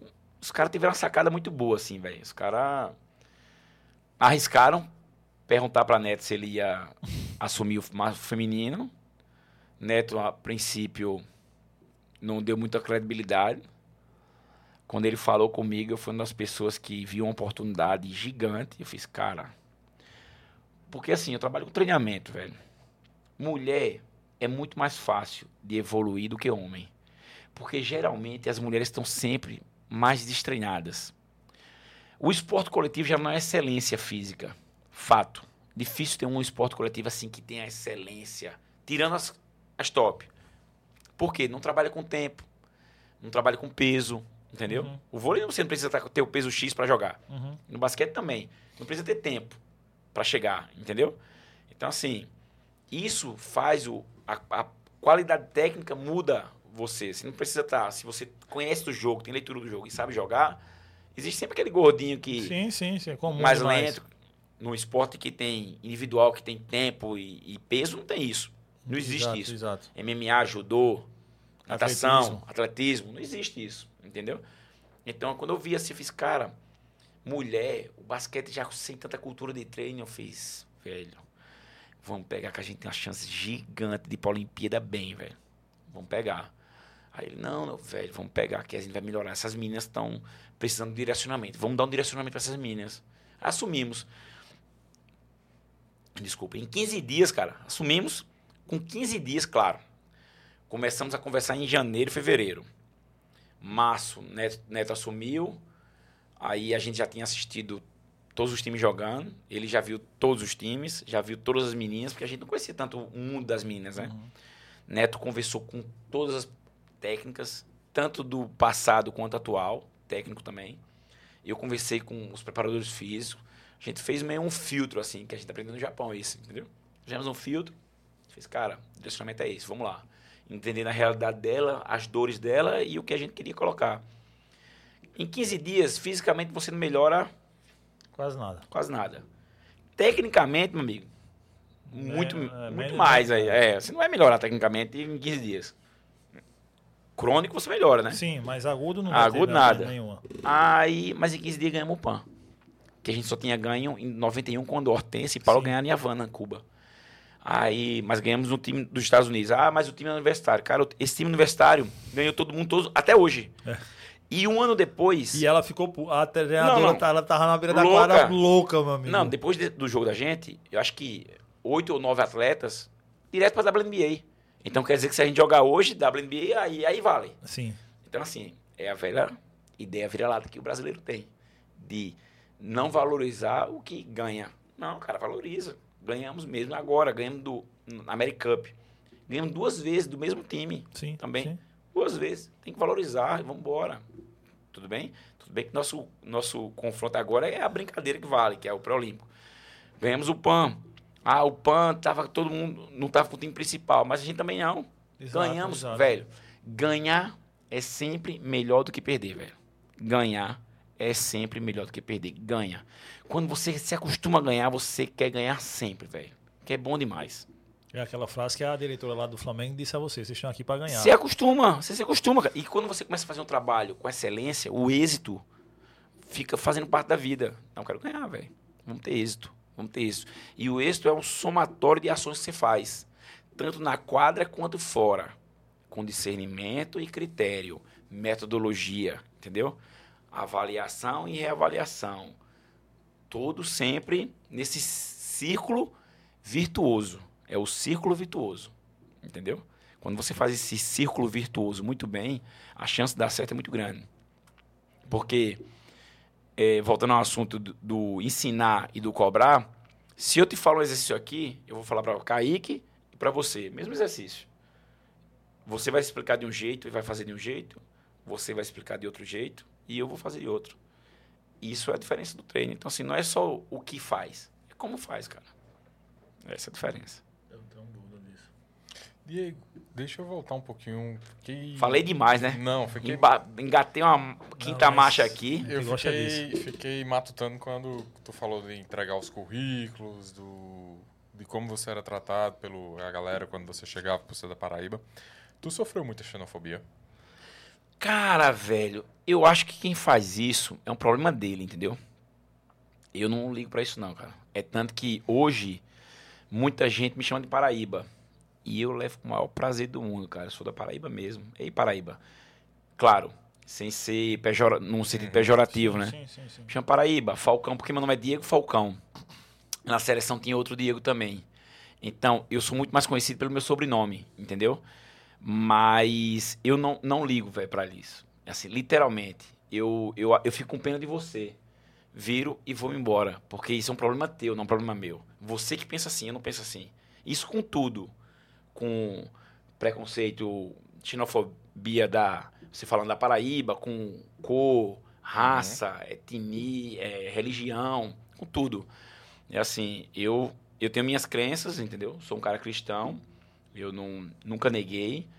Sou mariano, sou católico, apostólico romano. Faço questão de falar, faço questão de expressar o que eu falo, o que eu sinto.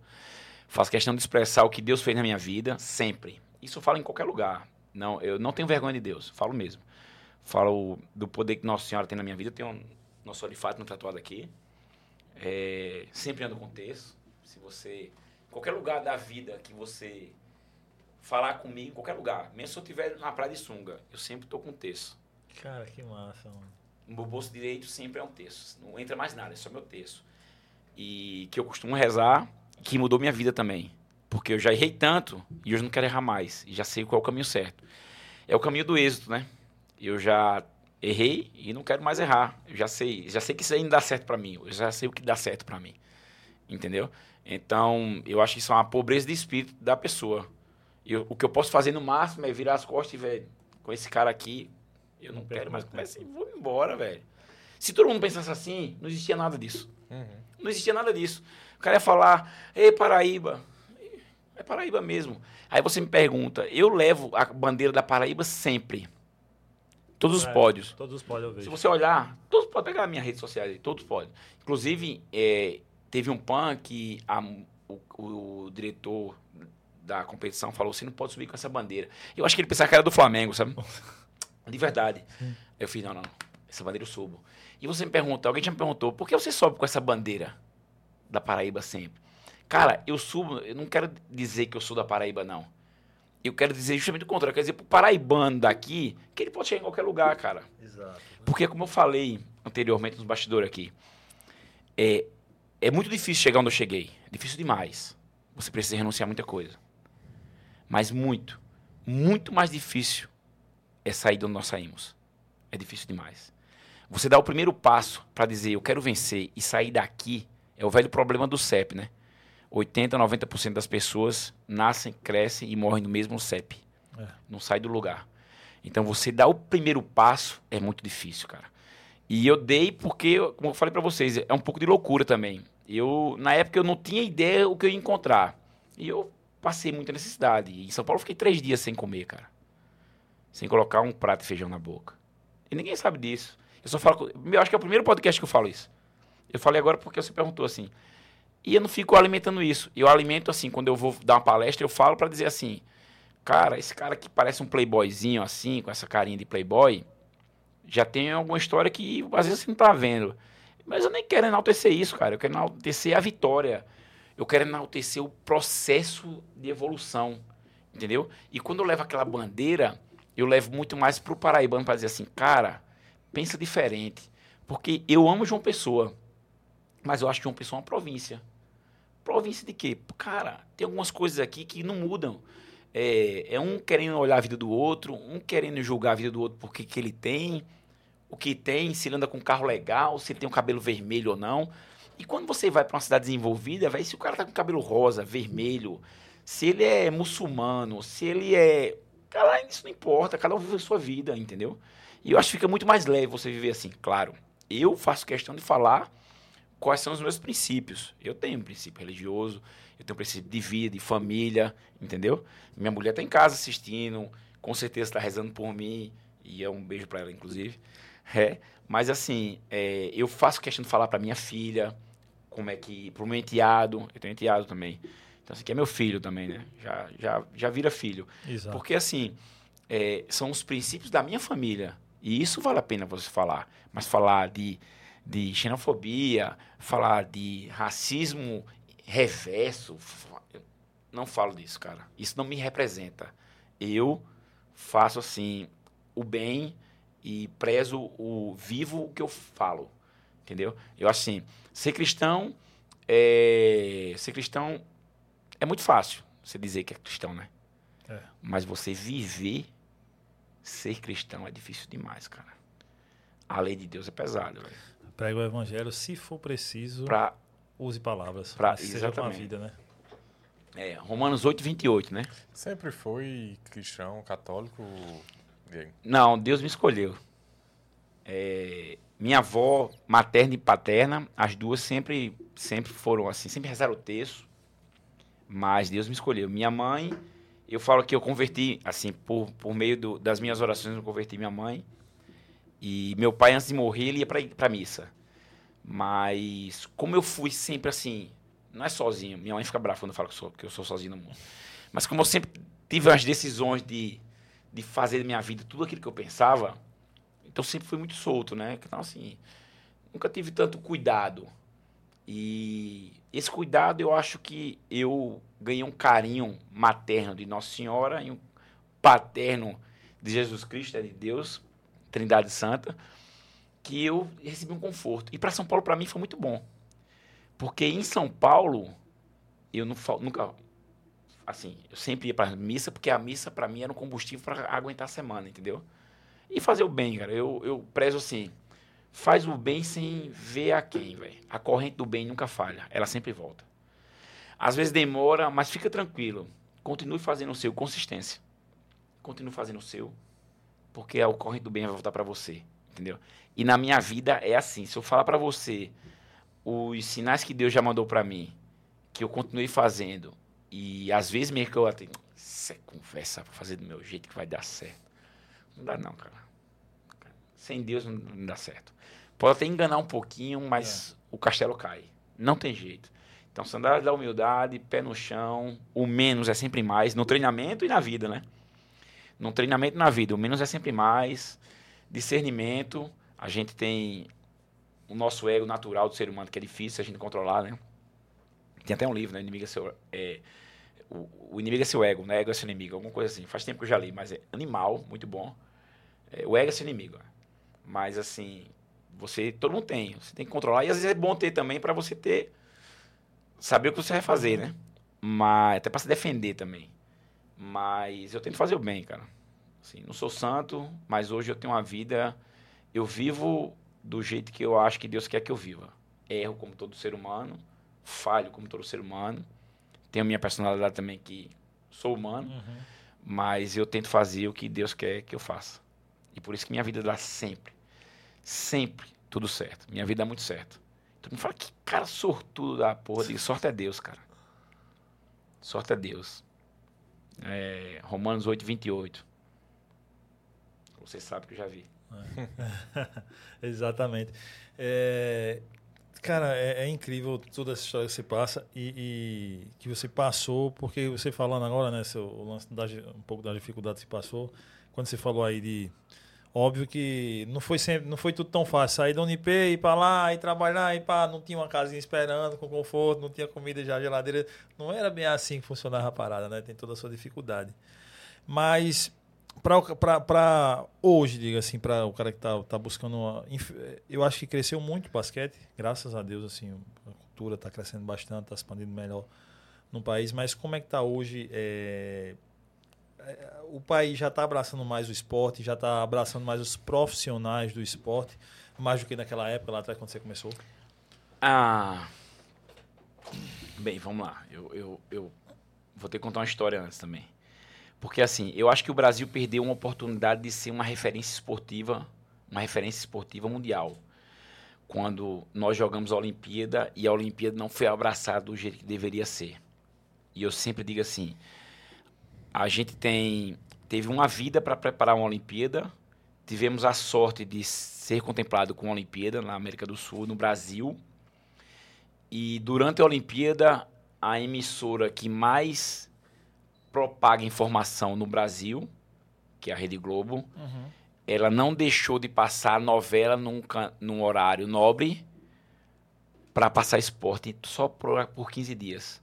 Para você ter ideia, nossos jogos era feito depois do almoço ou depois da novela. Os horários que tinham compatíveis. Por quê? Porque não podia mexer na novela. Só isso aí já mostra que a gente não tem uma prioridade. prioridade. Prioridade não tem plural, né? Prioridade é sempre no é singular, né? Não existe essa. É. Então, assim, isso aí foi um. Eu, eu cito sempre isso porque é um exemplo prático. É, fora o todo, né? Do jeito que foi que a, as pessoas construíram a Olimpíada. Eu moro no Rio hoje. A Olimpíada foi assim, o, as construções foram feitas assim, a toque de caixa, faltando dois, três meses. Teve muito tempo para preparar. Então, o brasileiro ele pensa muito mais nos benefícios que pode trazer do que o que ele pode deixar para ter como benefício mais na frente, né? Mas assim, é... melhorou. Quando eu entrei no basquete, não existia nenhum preparador físico que vivia de esporte, do basquete. Todo preparador físico era um professor de academia, um professor de escola que dava treino. E quando eu entrei junto com o Diego Gelilati, que foi o, eu fui assistente dele durante nove anos, que é um cara que me ajudou muito no basquete. Ele entrou, ele trabalhava junto com o Gustavo e eu trabalhava junto com o Neto. Então essas duas duplas assim começaram a chegar em todos os campeonatos. Quando a gente chegava, eles chegavam também. Por um trabalho, por metodologia, uhum. cara. Uhum. Tá? E também muito vindo do que Rubem e Moncho Gonçalves mandou, mudou de cultura no basquete brasileiro também. Então começamos a ter métricas, parâmetros, tudo isso que eu falei para vocês. É... E depois, quando a gente começou a ganhar, os caras começaram a ver que, pelo trabalho interdisciplinar, ou como você queira chamar, né? Eu chamo interdisciplinar, né? Que com um preparador físico, com um técnico, com a fisioterapeuta, com um médico do esporte, com o supervisor, com o diretor de basquete, eles começaram a entender que existe um meio aí que precisa ser direcionado, não é só o técnico. O técnico sozinho não faz nada, e fazia antigamente. Antigamente era o dinossauro que mandava, acabou, já Cara, é. hoje não, impossível. Hoje tem que ter um marketing, hoje tem que ter um método esporte, fisioterapia, hoje precisa ter preparador físico, fisiologista, assistente técnico. Na seleção nós temos dois assistentes técnicos, dois preparadores físicos, tem dois ou três médicos, tem três fisioterapeutas, entendeu? Não vai todo mundo junto, mas tem disponível, sim, sim, entendeu? Sim. Uma massagista, sabe? Então, assim, tem uma galera pesadíssima, velho, que você faz assim, trabalhando para 12, 15 atletas. Claro que às vezes convoca 20. Uhum. Mas existe uma estrutura muito grande. E se você pegar uma estrutura num time é, na Europa, uma seleção da Europa, é maior ainda. Por isso que chega e por isso que ganha. E a gente aqui na Paraíba tem uma coisa, isso eu também preciso falar, porque muita gente assiste podcast daqui. é, a gente quando tá jogando, que você já jogou, já treinou, quando a gente vê uma convocação da seleção brasileira, a gente olha, cara, que máfia! Só É. tem São Paulo, São Paulo, Rio Grande do Sul, Rio e o resto de São Paulo. É. Isso é uma máfia. Mas não é máfia, cara. É por prioridade. Lá não tem praia. Eu falo, lá não tem praia, não tem forró, não tem axé, entendeu? tem muito menos. Tudo bem que a internet hoje, mas a internet piorou para todo mundo, né? É. Foi só para Paraíba, para todo mundo. Mas assim, lá eles treinam o dobro ou o triplo que nós treinamos aqui, velho. Vão jogar mais, velho. Vão jogar mais. Não tem como competir. É impossível competir assim. Então assim, a gente com essa com esse ranço que a gente tem na cara, não adianta você jogar bem que você nunca vai ser convocado. Mentira. Se você treinar bem e jogar, todo técnico vai lhe convocar. Aí você tá, vai perguntar, ah, Diego, então não existe máfia no esporte? Existe, demais. Máfia, interesse, agente, existem transações. Mas o cara que é bom, chega. O cara que é bom, ele vai chegar, vai, não tem jeito. É Não tem difícil como chegar. ofuscar esse cara, não. Tem até tem, mas é difícil. Entendi. Se você é bom e você vai atrás, entendeu? Tem muito cara bom que desiste, que não aguenta, entendeu? É tanto que, se você me perguntar pra mim qual a variável mais importante pra você ser um atleta de alto nível hoje, eu falo a primeira disparado. Mentalidade forte. Há, há uns anos atrás, tu falasse de. Pô, me fugiu o nome dele agora, tá na Pablo Pacheco. Não, é, é Pacheco. é Caio Pacheco. Caio Pacheco. Tá jogando no Betis, meu atleta do Falcão ah, Team. ah, mas há uns anos atrás você falou, esse cara vai jogar. É, porque era a mentalidade que tu já identificava. Também, é o jeito que ele vive. Do mesmo jeito, Léo Mendes. É o também. jeito que ele vive. É o jeito que vive. O jeito que aprendeu a viver. Caio, ele já tem um direcionamento de vida, assim, que ele viu o pai dele, que era para ser um atleta muito bom, foi um atleta de alto nível, profissional, seleção brasileira, mas teve muitos erros durante o caminho. E esses erros ele fez. Esse Não. caminho não dá certo. Então é um cara muito dedicado. Ele teve algumas lesões agora que atrapalhou ele, mas eu tenho certeza que ele vai chegar no alto nível. Entendeu? Do jeito que Léo chegou também. Léo já estava na NBB ali. Outro cara que tu falou uma- lá atrás também, porra. Léo vai. Esse cara aqui vai chegar É porque no patamar. o esporte coletivo não se treina como o esporte individual. Se você é do esporte coletivo e treina como um esporte individual, a chance de você dar certo é gigante. E é muito que eu prezo no meu, na minha metodologia Falcão Team. É do jeito que eu penso que você deve viver, comer, treinar, viver o esporte e do que você quer para sua vida. Não só treinar. Quando eu falo, ah, o que é a filosofia Falcão que eu coloquei como filosofia porque é o jeito que eu acho que tem, você tem que viver. E o jeito que eu acho que tem que viver não é só do basquete. É do jeito que você tem que dormir, é do jeito que você tem que controlar o dinheiro, é do jeito que você tem que gastar, economizar, é do jeito que você tem que investir, é do jeito que você tem que dormir. São coisas que eu aprendi durante a minha vida. E eu perdi muito dinheiro, cara, porque eu não tive educação financeira. Aprendi depois de velho. Hoje eu não perco mais. Entendeu? Hoje eu já faço o dinheiro voltar para mim. Mas por quê? Porque eu errei.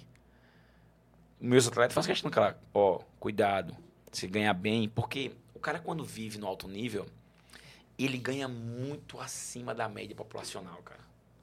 Um atleta, aí você vai perguntar, um atleta de basquete ganha quanto no Brasil? Ninguém, todo mundo tá assistindo aí, ninguém tem ideia de quanto ganha um atleta de basquete. Você vai dizer assim, ah, por exemplo, o cara top no basquete, top, ele ganha 50, 60, 70, até 100, 120 mil. Tem cara que ganhava no- na NBB 120 mil. É pouco? É uma tirada boa, viu, meu irmão? Pensando no salário mínimo é 1.200 conto. No NBB. Não tô falando de jogar na Europa, não, tá? Falando de jogar no NBB, no Brasil. Flamengo, Franca. É isso. Vôlei feminino, até mais, 150, 170. Porque é um esporte que ganha medalha olímpica. Isso muda, entendeu? Agora, os atletas de basquete que vão jogar fora, Outra ganham coisa. quantidades absurdas de dinheiro. Merece, merece. Olha a quantidade de gente que assiste ele jogando. Entendeu? Mas o cara precisa de um controle. O cara precisa saber. Eu, assim, o Cristiano Felício, que era da NBA e tá jogando na Espanha hoje, Sim. Cristiano Felício nasceu no interior de Minas, cara. Mengão, Mengão, Mengão. É. Isso. Do interior de Minas.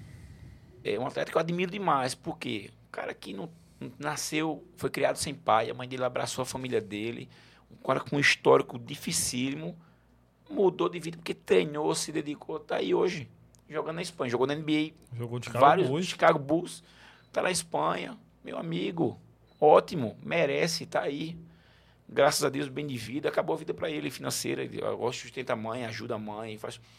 E é um cara que eu sempre falei assim, de cara, cuida do seu dinheiro. Quer dizer, eu falo para todos. Tô falando assim, porque eu fico feliz Uhum. porque é um cara que não nasceu com dinheiro, não. Bastardo, não. Entendeu?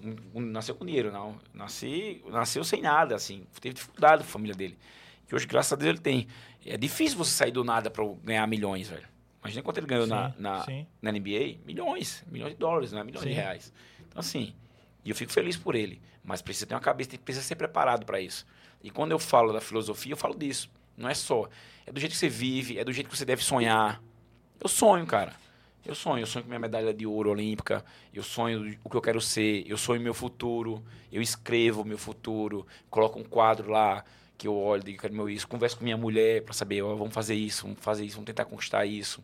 Com minha filha, o que é que eu quero ser para minha filha. Eu falo isso, entendeu? Para as pessoas que eu gosto, eu falo, verbalizo isso, falo assim, ó, cara, eu, eu preciso disso aqui. Eu quero fazer isso, meus planos são esses, entendeu? Às vezes chega mais rápido, às vezes demora mais, às vezes não chega e eu vou mudo do caminho. Porque o que Deus tinha pra você era outra parada. Exatamente. Né? Exatamente. Bom não é viver nossa vida, bom é viver a vida que Deus deu pra gente, né? Que é melhor ainda. Que a gente pensa uma coisa assim, cara, vem dobrado igual tapioca, meu amigo. Vem pesado. Exatamente. E é isso. E eu tento passar isso pra ele, sabe? Porque eu sei, por exemplo, eu fiquei três dias sem comer em São Paulo. É, orgulho, fato. Porque se eu tivesse ligado pra alguém assim, ó, velho, tô sem comer. Eu passei por aquilo porque eu quis. Não porque eu quis, eu não queria dizer a ninguém que eu queria passar. Trabalhei do mesmo jeito, entendeu?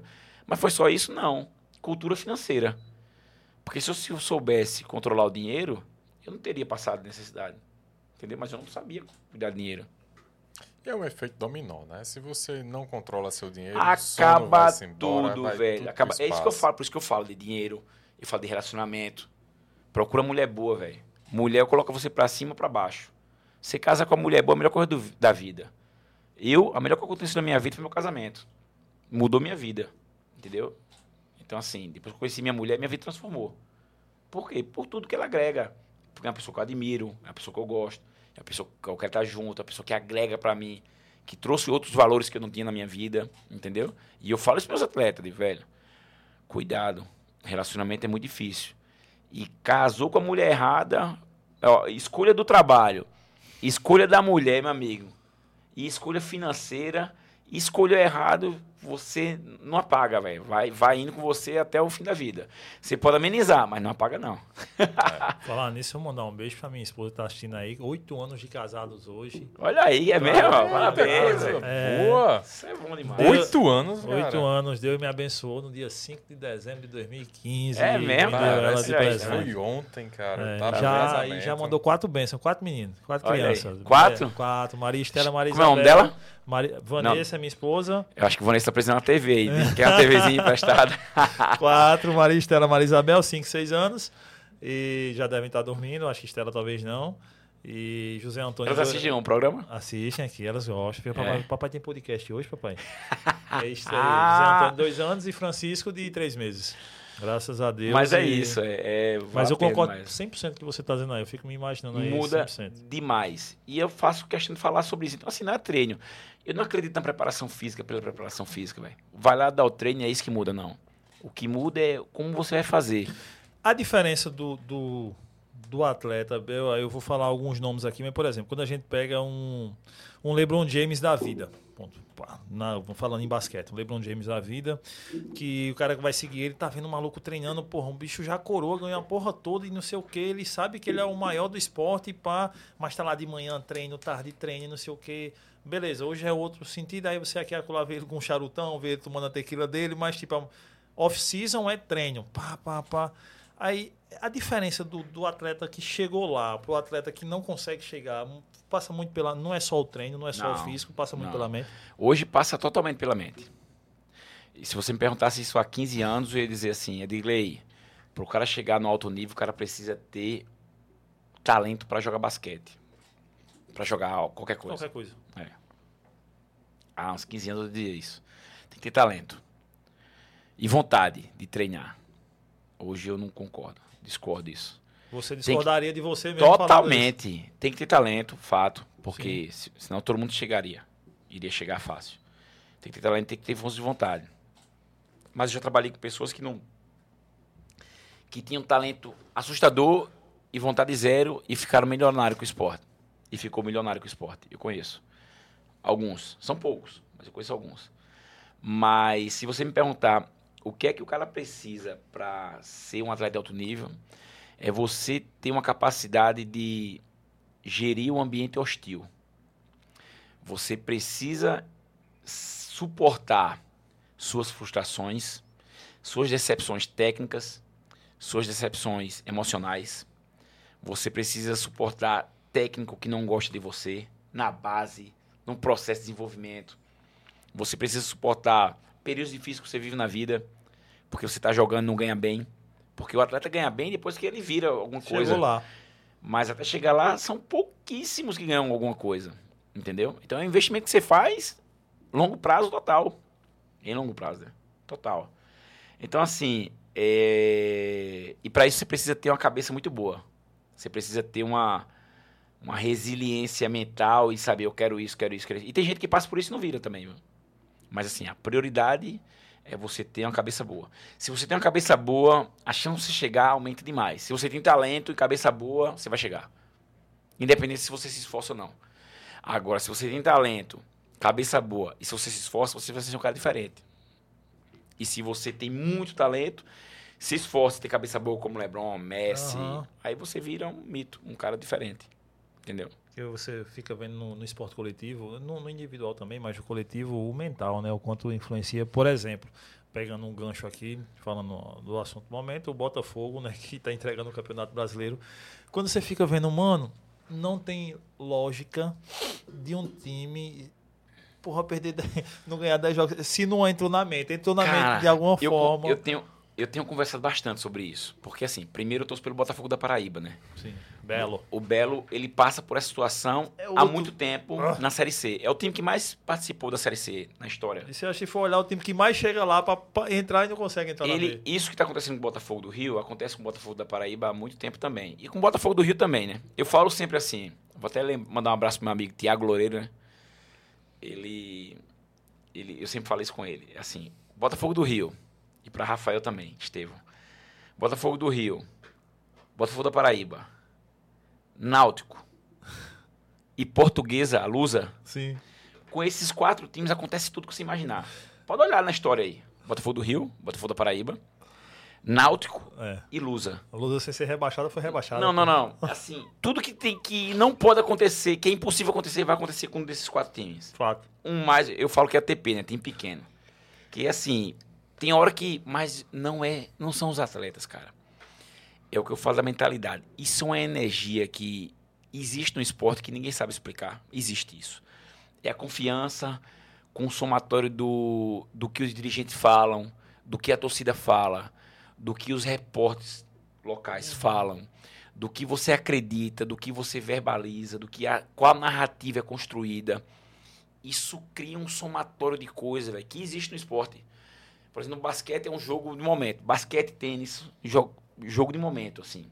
O cara tá bem, faltando uma bola para virar o game, ele vai lá, trava, o outro vira, um jogo que tava ganho. Acontece isso. No basquete também, às vezes tá ganhando 20 pontos, daqui a pouco o time dá um apagão, cara.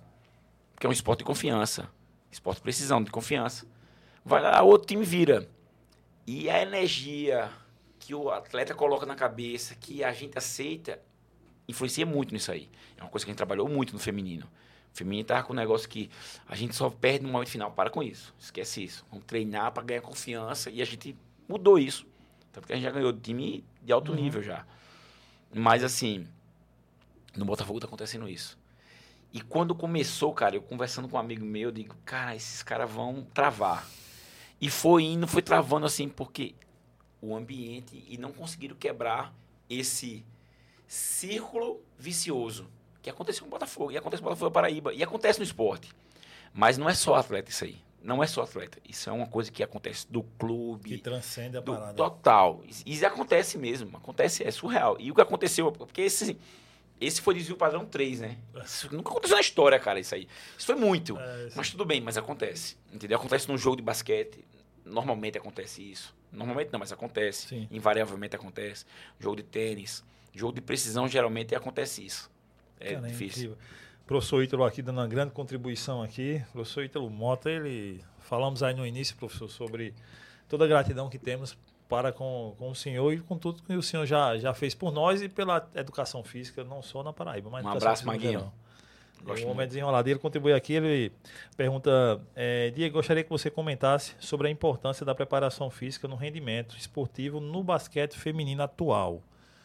E aí, pegando esse gancho dele, ele quer saber como é que é, para você comentar isso, né, sobre a preparação no basquete feminino é, atual e como é que vinha elas, não só o mental agora, mas como é que vinha no físico e como é que tá agora, pegando esse gancho, professor. É como eu falei, talvez. Primeiro, obrigado pela pergunta, Marco. Eu chamo o Ítalo de Maguinho, né? Isso há muito tempo. Conheci ele lá há 30 anos. cara. Bem, eu, exatamente o que eu estava falando sobre isso. Não é um problema só físico, tá? Eu vou por partes. Primeiro, assim, o basquete feminino ele vinha de um histórico e de um período. Um período morto, né? Assim, difícil. Sim. Onde as meninas não Nós tivemos um auge lá atrás, Total, pá, campeão do mundo, cara. Vice-campeão olímpico. Porra, surreal. Um negócio surreal. Hortência, Paula, Janete, Marta, Leila.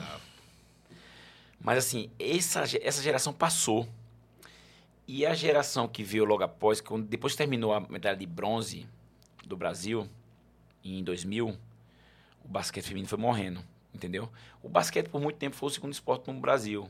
E hoje eu não sei nem qual, qual colocação se encontra. Mas assim, tá atrás de muita gente. E o basquete foi morrendo. O masculino, pela NBA, pelo NBB que já tem muito, já é muito forte, é, Respirava ainda. até porque em 2012 nós fomos para a Olimpíada, né? Então É. assim, deu um, foi quinto lugar, já mudou. Apesar de não ter conquistado a medalha ainda, falta uma medalha. Mas assim, o basquete feminino foi morrendo. E as meninas pararam de se cuidar, as meninas passaram, pa- pararam de ganhar bem, porque não tinha marketing, não tinha.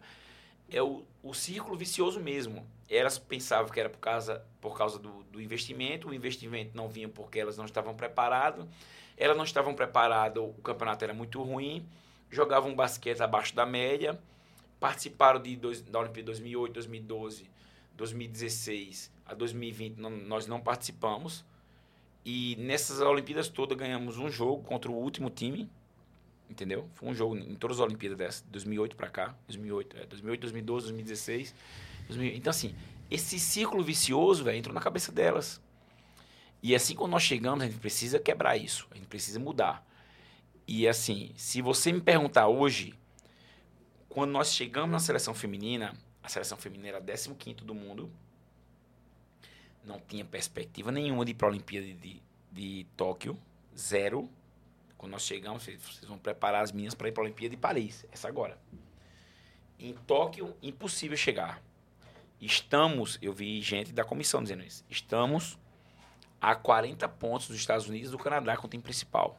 Ou seja, não vamos chegar nem tão cedo, tem que trabalhar muito. Beleza? Beleza. Mas não era só elas, era o ambiente todo. Exatamente o que eu falei de Botafogo agora. O ambiente fazia com que tudo fosse para baixo. Então eu ganhava um pouco, tá? Não estão ganhando muito bem ainda, mas já melhorou muito o nível salarial delas. Por quê? Porque venho jogando nível melhor, Uhum. começa a ganhar. Atrai patrocinador. Nós éramos 15 do mundo, hoje somos oitavo, já estamos entre as oito do mundo, cara. Entendeu? No ranking, nós somos oitavo do mundo. Vamos disputar um pré-olímpico agora no Brasil.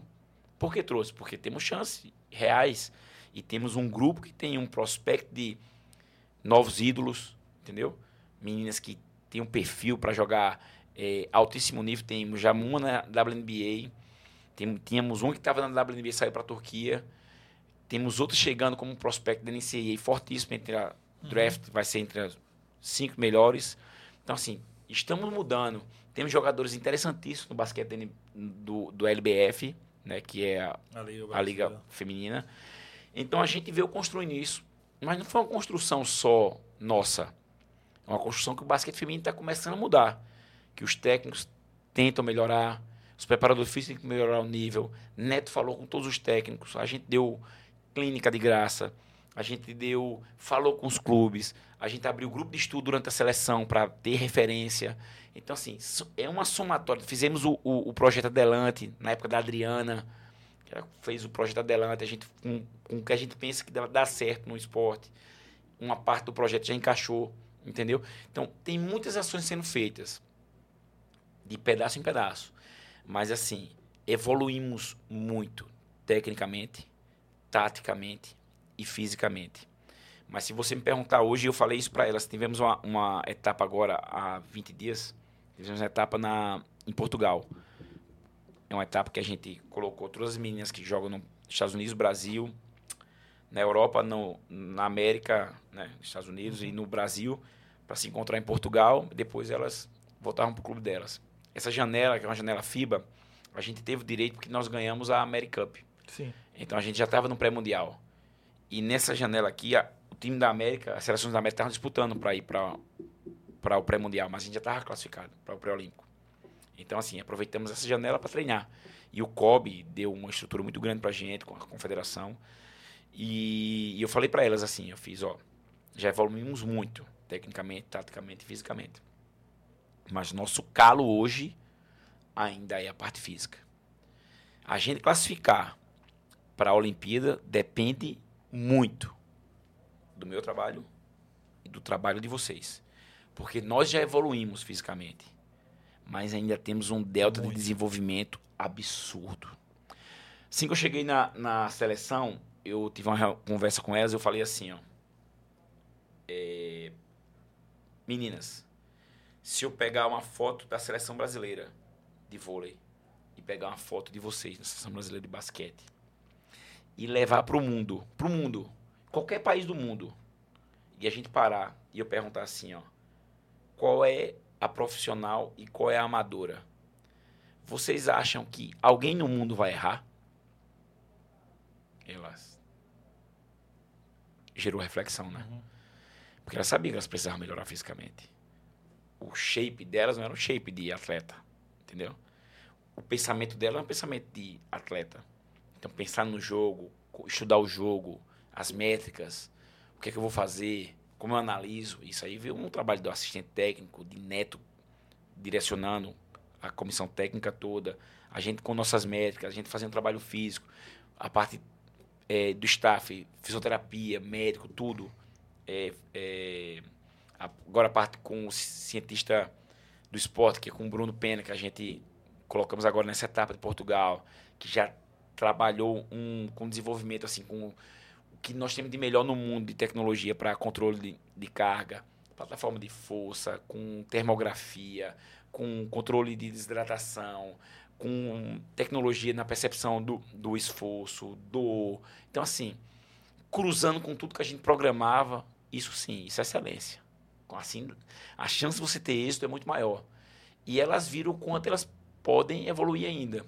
E nosso trabalho agora é chegar de três meses, que era o período que a gente tinha, até a, a o pré-olímpico, muito melhor do que nós estamos fisicamente. E elas, elas estão muito comprometidas, já estão evoluindo muito. E assim, eu acho que vamos chegar com a equipe bem preparada. Porque assim, hoje a gente precisa ir para a Olimpíada.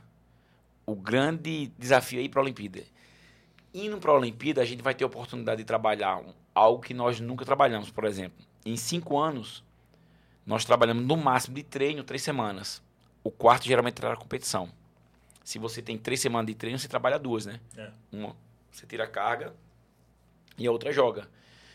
Então, assim, se a gente classificar para a Olimpíada, a gente vai ter um período com essas minhas de dois meses, oito semanas, antes uhum. de jogar a Olimpíada, cara. Já está tudo planejado, mas a gente precisa primeiro Passar. ir para a Olimpíada. E é um grupo muito difícil, a gente tá... Vai ser no Brasil, no Pará, né? De 8 a 11 de fevereiro de agora 2024. A gente joga contra a Austrália, Sérvia e Alemanha. Pedreira. Pedreira. Mas estamos preparados e vamos chegar lá com certeza preparado para isso. E assim, fisicamente eu acho que a gente pode melhorar muito. E a pergunta do Ítalo, eu acho que a gente pode melhorar muito ainda. Então, se a gente chegar preparado para o Pré-Olímpico, a chance de a gente melhorar mais até a Olimpíada, que são teoricamente oito meses nesse processo, é muito grande.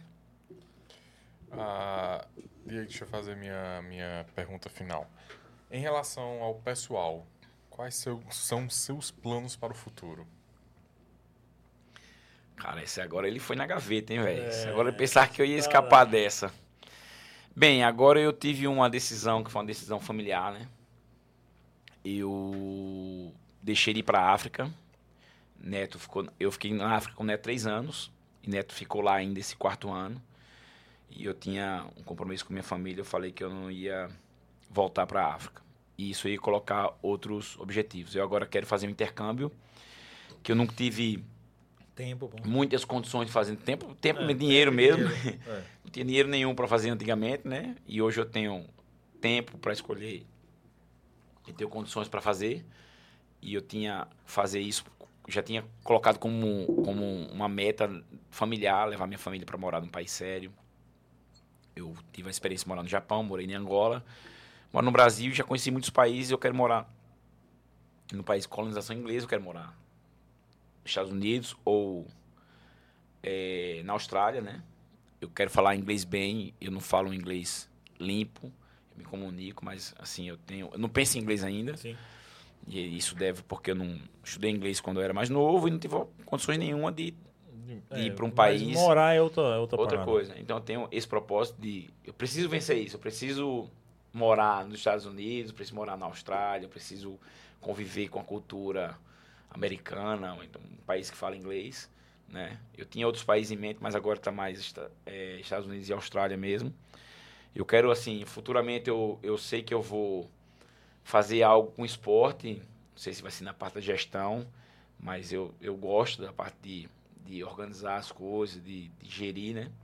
Eu gosto disso. É, vou me aposentar futuramente aqui em João Pessoa. Sou torcedor do Belo. Espero fazer algo para o Belo futuramente, daqui a uns 20 anos. Eu pretendo ajudar, porque eu sou torcedor mesmo, eu gosto. E espero que daqui a 20 anos eu possa voltar para me aposentar em João Pessoa e trabalhar com esporte. E eu penso assim, nas minhas viagens, ajudar o Botafogo a mudar essa mentalidade É, toda que eu acho que precisa ter. Daqui para lá já vai ter mudar, tem muita gente tentando já. Mas eu, como eu gosto, adoro futebol e tô, sou torcedor do Belo mesmo, eu pretendo futuramente também, depois que voltar de toda essa caminhada, de lá- acabar a quadra, de sei lá, trabalhar com, com esporte num país de alto nível, eu pretendo, depois de ter ganho, ganhar a minha medalha olímpica, Vai trazer ela aqui pra gente ver, viu? com certeza. Se Deus eu quiser. volto aqui para fazer. Eu penso assim nisso. Entendeu? Então, eu acho que também penso no equilíbrio, né? É, o esporte castiga. A gente passa muito tempo ausente, né? Viaja muito. E eu acho que a gente tem que equilibrar um pouquinho no final da vida, dar atenção também à, à mulher, a filho. Não, não que eu tô no final da vida ainda, não por causa disso. Mas assim, é, você precisa equilibrar. É, e é uma coisa que eu nunca fiz. Entendeu? Eu nunca fiz. Então, eu estou fazendo ultimamente e estou muito feliz com, minha- com as minhas decisões. Mas agora é foco total no pré-olímpico e, e para a Olimpíada de Paris, que é uma coisa que eu quero muito. Show. Cara, é, o esporte é full time, né? A cabeça é. Isso, não, Tempo tem, não tem essa, né? Você, tipo assim, É. em outro trabalho, você chega lá às 8 da manhã, inicia o trabalho, tá de 6, 18 horas, você fecha lá, tipo, vai pra casa, vê. outro- esporte é 24 horas. E né? quando você está na etapa de treino, cara, assim, é, você entra e você nem sente, porque você não sabe. Minha mulher fica, fica dando risada, porque eu faço, não, porque amanhã, ela fez amanhã é sábado, amanhã é domingo. Pra mim é Todo, é, todo dia não- segunda. Não, não tem, não tem. Todo dia. dia segunda, que a gente tá trabalhando no pensamento é do treino, do processo, na, no planejamento, entendeu? E assim, e realmente a gente, quando a gente mergulha, e na competição é imoral, na competição a gente dorme pouco, trabalha muito, pilhado total, assim, fica na. E a gente não pode passar isso para os atletas, né? tem que ser uma pilha controlada. Uhum. Então é muito planejamento, a gente vê jogo, dorme pouco, planeja muito, faz muitas ações. Então, assim, é intenso. O, a palavra do esporte de alto nível é, no mínimo, intenso. Você fica muito tempo pilhado. E é, e é diferente. Porque você precisa de relacionamento interpessoal, você precisa de tecnologia, você precisa de organização, você precisa de, de processo, você precisa de entender de gente, das dores, da, das perguntas dela, do sucesso dela, entendeu?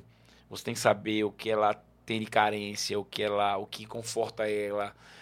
Eu, eu falo assim, quem trabalha com esporte, trabalha em qualquer lugar, em qualquer setor da vida. É verdade. Em tudo. Trabalhou com esporte de alto nível, você tem que trabalhar com mídia, com repórter, com imprensa, com jogador com sucesso, com jogador medíocre, com jogador que não tem um caráter muito bom, com jogador que tem um caráter maravilhoso e você é tudo com a mesma camisa, no mesmo objetivo, do mesmo jeito, no mesmo lugar. E mundos completamente diferentes. O, o, no, no esporte é porque é uma intensidade absurda, né? O esporte ele, ele consome em todos os tempos, todos Viagem, os pensamentos. Dia, hotel. Isso é a rotina, cara.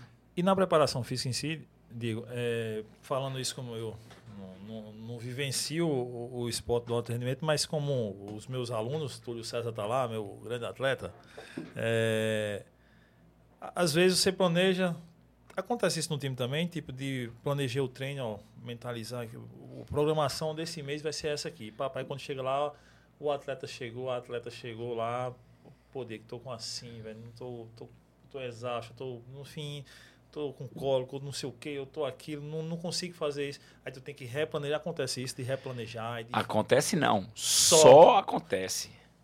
É planejar e reavaliar o tempo todo. Por isso que a tecnologia, quando eu falei do Bruno Pena que ele trouxe os equipamentos, isso aí dá um direcionamento para a gente. Mas é o, a tecnologia aliada ao planejamento que é aliada à resposta biológica do atleta. O que eu planejo aqui no, no meu microciclo, no meu mesociclo, no meu planejamento, Sim. na minha carga, eu não coloco no corpo dele, não. Ela só vai entrar no corpo de Kaique quando ele fizer o que eu planejei.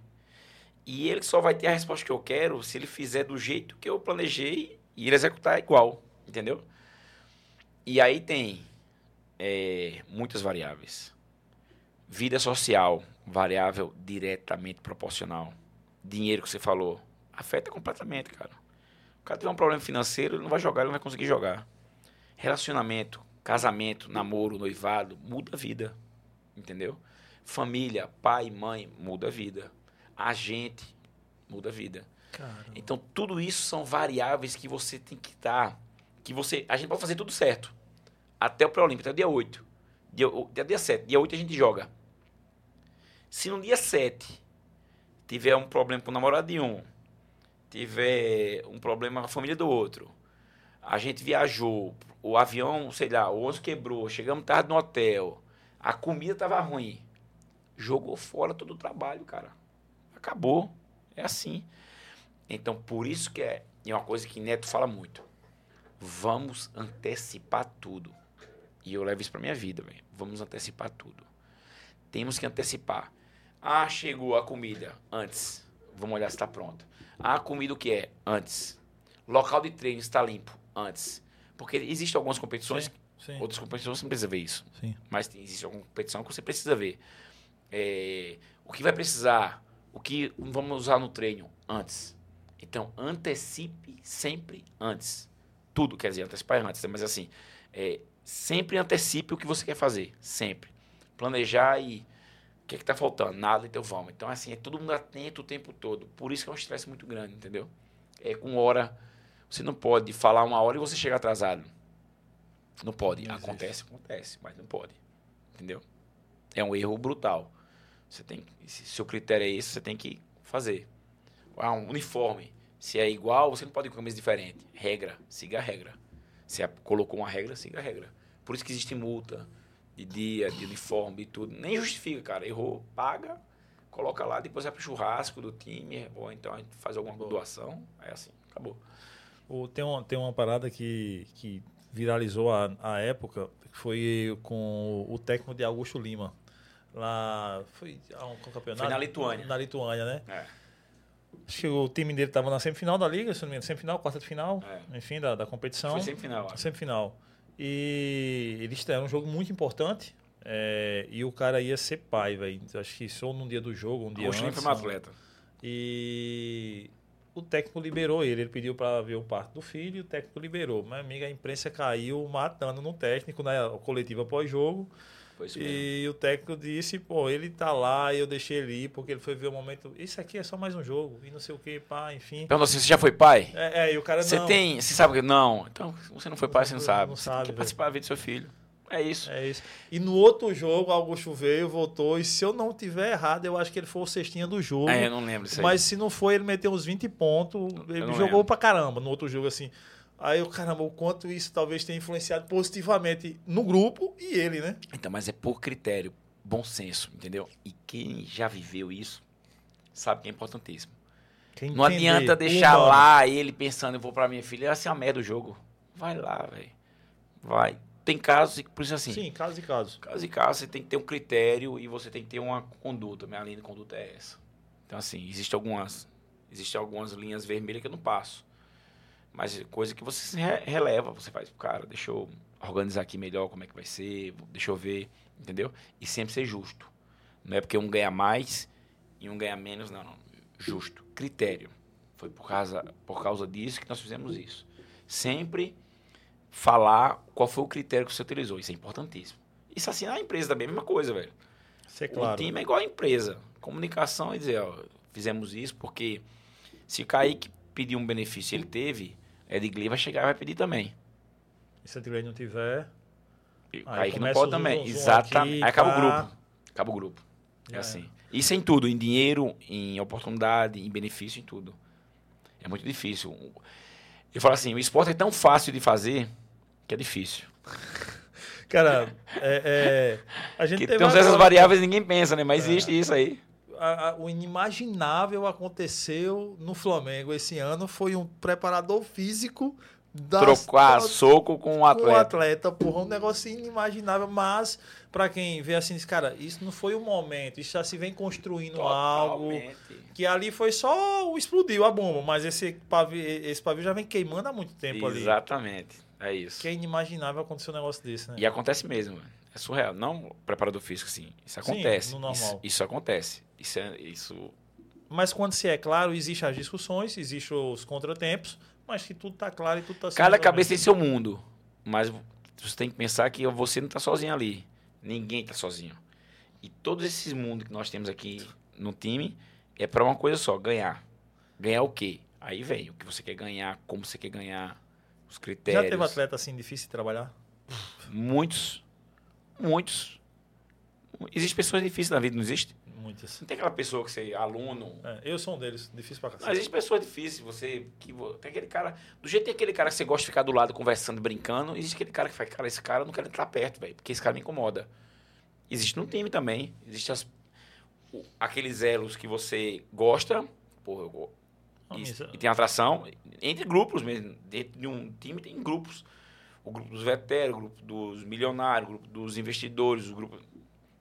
Dentro de um time tem sempre isso. O grupo dos presepada, que gosta da resenha. Sempre tem. Dos mais novos, dos casados. Sempre tem. Mas tem que estar todos. O grupo todo para um propósito só, ganhar. Para você colocar essa galera num lugar e ir para o mesmo lado, não é fácil.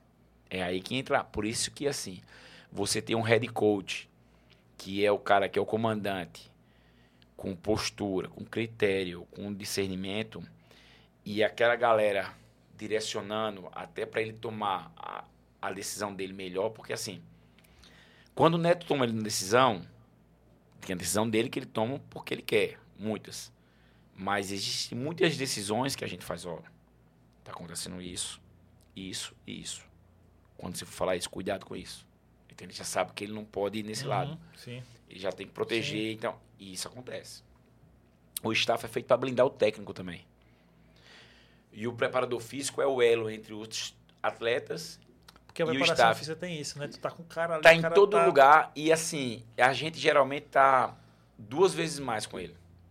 Porque a gente fica na academia, no preventivo, no não sei o que, na preparação, na quadra. O técnico tá na quadra. Aí a gente tá na física para saber se tá tudo bem, como é que tá. Não é porque a gente trata, não, mas a gente pergunta. E aí, tá doendo o quê? Como é que tá a resposta? Olha o questionário, como é que foi a percepção subjetiva de esforço, como é que tá a dor, Será que ele tá mentindo? Como é que tá a percepção aí? E a gente vai cruzando. Como é que tá a resposta na imagem? Como é que tá...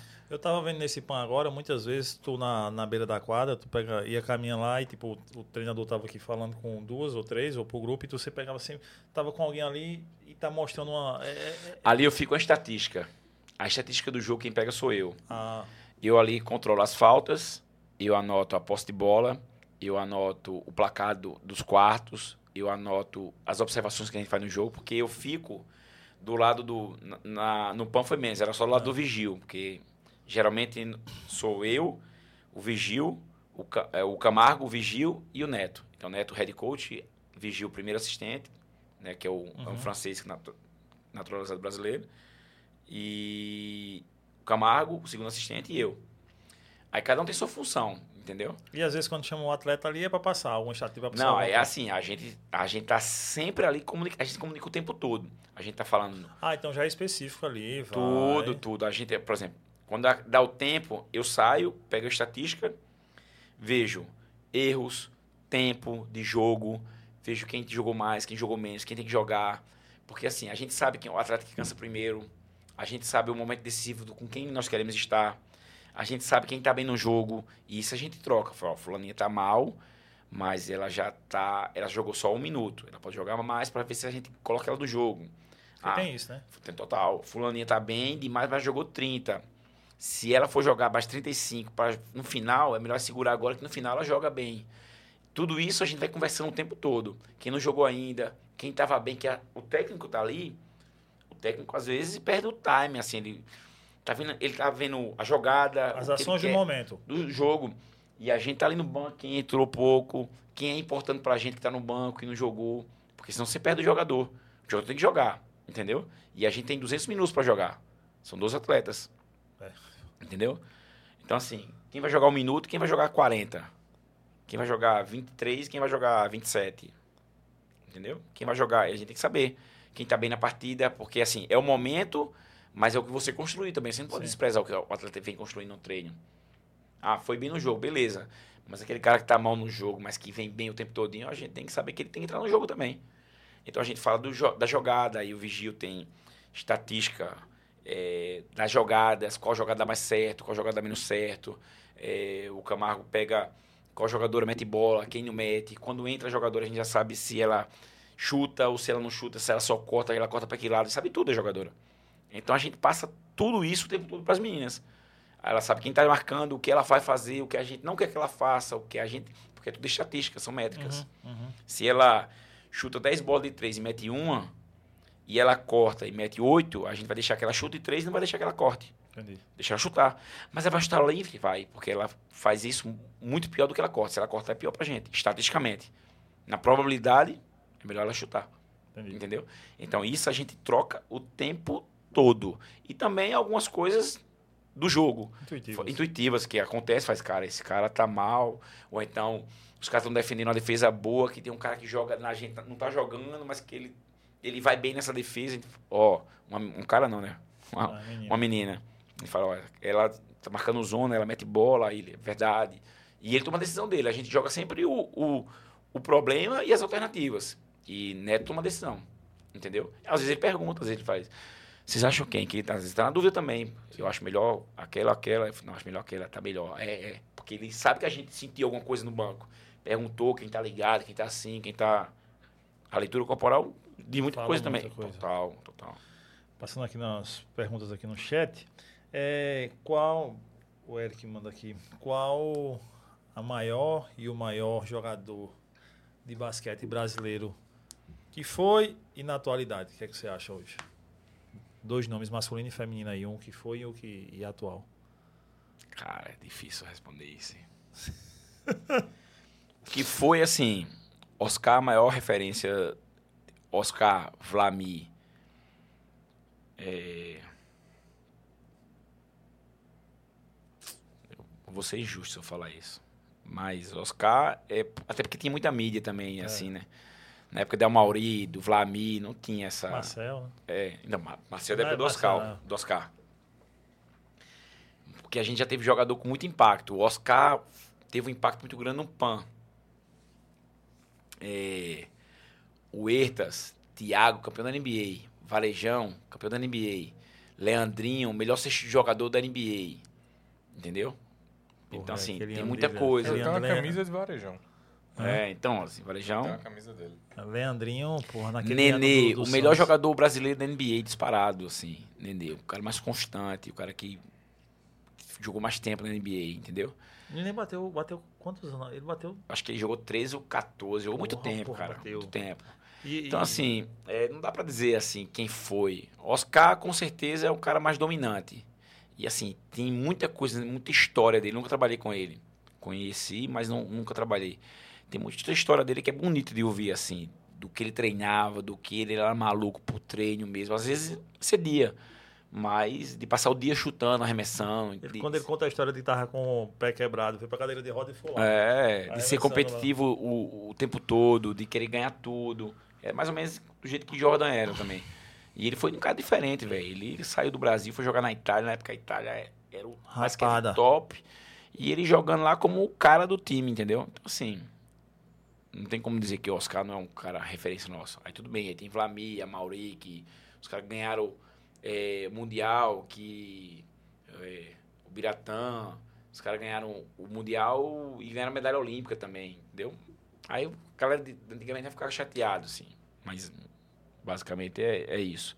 Não pode desprezar o que os brasileiros novos fizeram, entendeu? Uhum. E a- na atualidade, eu acho que o, o, o, mais forte do Brasil é o grupo, de verdade. A gente não tem nenhum jogador assim. Tem um Bruno que está jogando no, no Partizan agora da, da Sérvia, que é um país. É um, é um E, o- e o Bruno ele teve uma escala de desenvolvimento assim absurda. absurda, né? Ele é muito Porque diferente. Ele, ele, quando ele tá ali no Raptors, é, Mas ele está se encontrando como Era. atleta, como pessoa também. era. Agora ele deu uma organizada na vida dele assim. Eu acho que ele entendeu o que ele precisa fazer. E é um cara diferente, cara. É um cara Mas se a gente vê que, tipo, acho que nos últimos três anos ele teve uma Surreal. janela de crescimento É. Eu nunca trabalhei com ele também, não. Nunca trabalhei com ele, nunca trabalhei com o Iago, que são caras que estão jogando em time. O Iago tá jogando no Estrela Vermelha e o Bruno no Partizan. Uhum. São os dois rivais, assim, que estavam jogando junto na Alemanha, ganharam o campeonato alemão. E a Alemanha foi campeão do mundo, o último mundial do basquete. É, o Brasil tem Benita jogando aí há quase 10 anos na ACB. Raulzinho tá na NBA, que rompeu o ligamento no Foi. Mundial. É, Léo tá jogando no Japão, tava jogando na Espanha também. Então, assim, hoje o Brasil tem Jorginho, tá jogando na Alemanha. Hoje o Brasil não tem nenhum cara, o time que é uma surpresa, que jogou em Israel, e tá jogando na Austrália, tava jogando na Austrália. O Brasil não tem nenhum cara assim, não tem nenhum Oscar. Mas os caras do Brasil hoje estão todos jogando num nível massa, assim, sabe? Tá jogando num nível que, na média, a gente, eu acho que a gente nunca teve tanto protagonismo. Às vezes, na outra geração que eu trabalhava no masculino, eles jogavam lá fora, mas não tinham tanto protagonismo. Hoje os caras estão jogando e estão tendo protagonismo, entendeu? Então, assim, hoje, mas não tem nenhum jogador no Brasil hoje que diga assim, esse cara é o cara da Pá. seleção. Se não for Bruno, deve ser Bruno hoje, É. assim. Mas não tem. E pode ser muito mais ainda ele, hein? Pode ser muito mais. Mas não tem nenhum cara. O, o- a seleção vai ganhar se, se for para a Olimpíada. E se for para é, se conseguir classificar na Olimpíada. Ela vai jogar no alto nível, como ela vem jogando há muito tempo, pelo grupo. Hoje é muito mais pelo do que ser para um cara muito diferente, assim. E na, onde você domina aí nas mulheres? Cara, nas mulheres aí já tem um prospecto diferente. A gente tem duas meninas que são muito diferentes da média do mundo. Uma é a Stephanie, que foi quarta colocada no draft do ano passado na WNBA, treinando com a gente agora. E é uma menina que pode evoluir E nova, demais né, mano? ainda. Nova, mete bola, inteligente, tem uma vida fora da quadra, totalmente Ela joga o quê ali estável. na 3, né? Ela joga na Joga na 4. quatro. Mas é uma menina que pode ser 3 aí também, mas assim, mas joga na 4. Joga na ela. quatro. Às vezes até 5, mas ela é muito diferente, mete bola, tem uma leitura de basquete legal, assim, entendeu? Assim, é uma menina que pode ter um prospecto absurdo.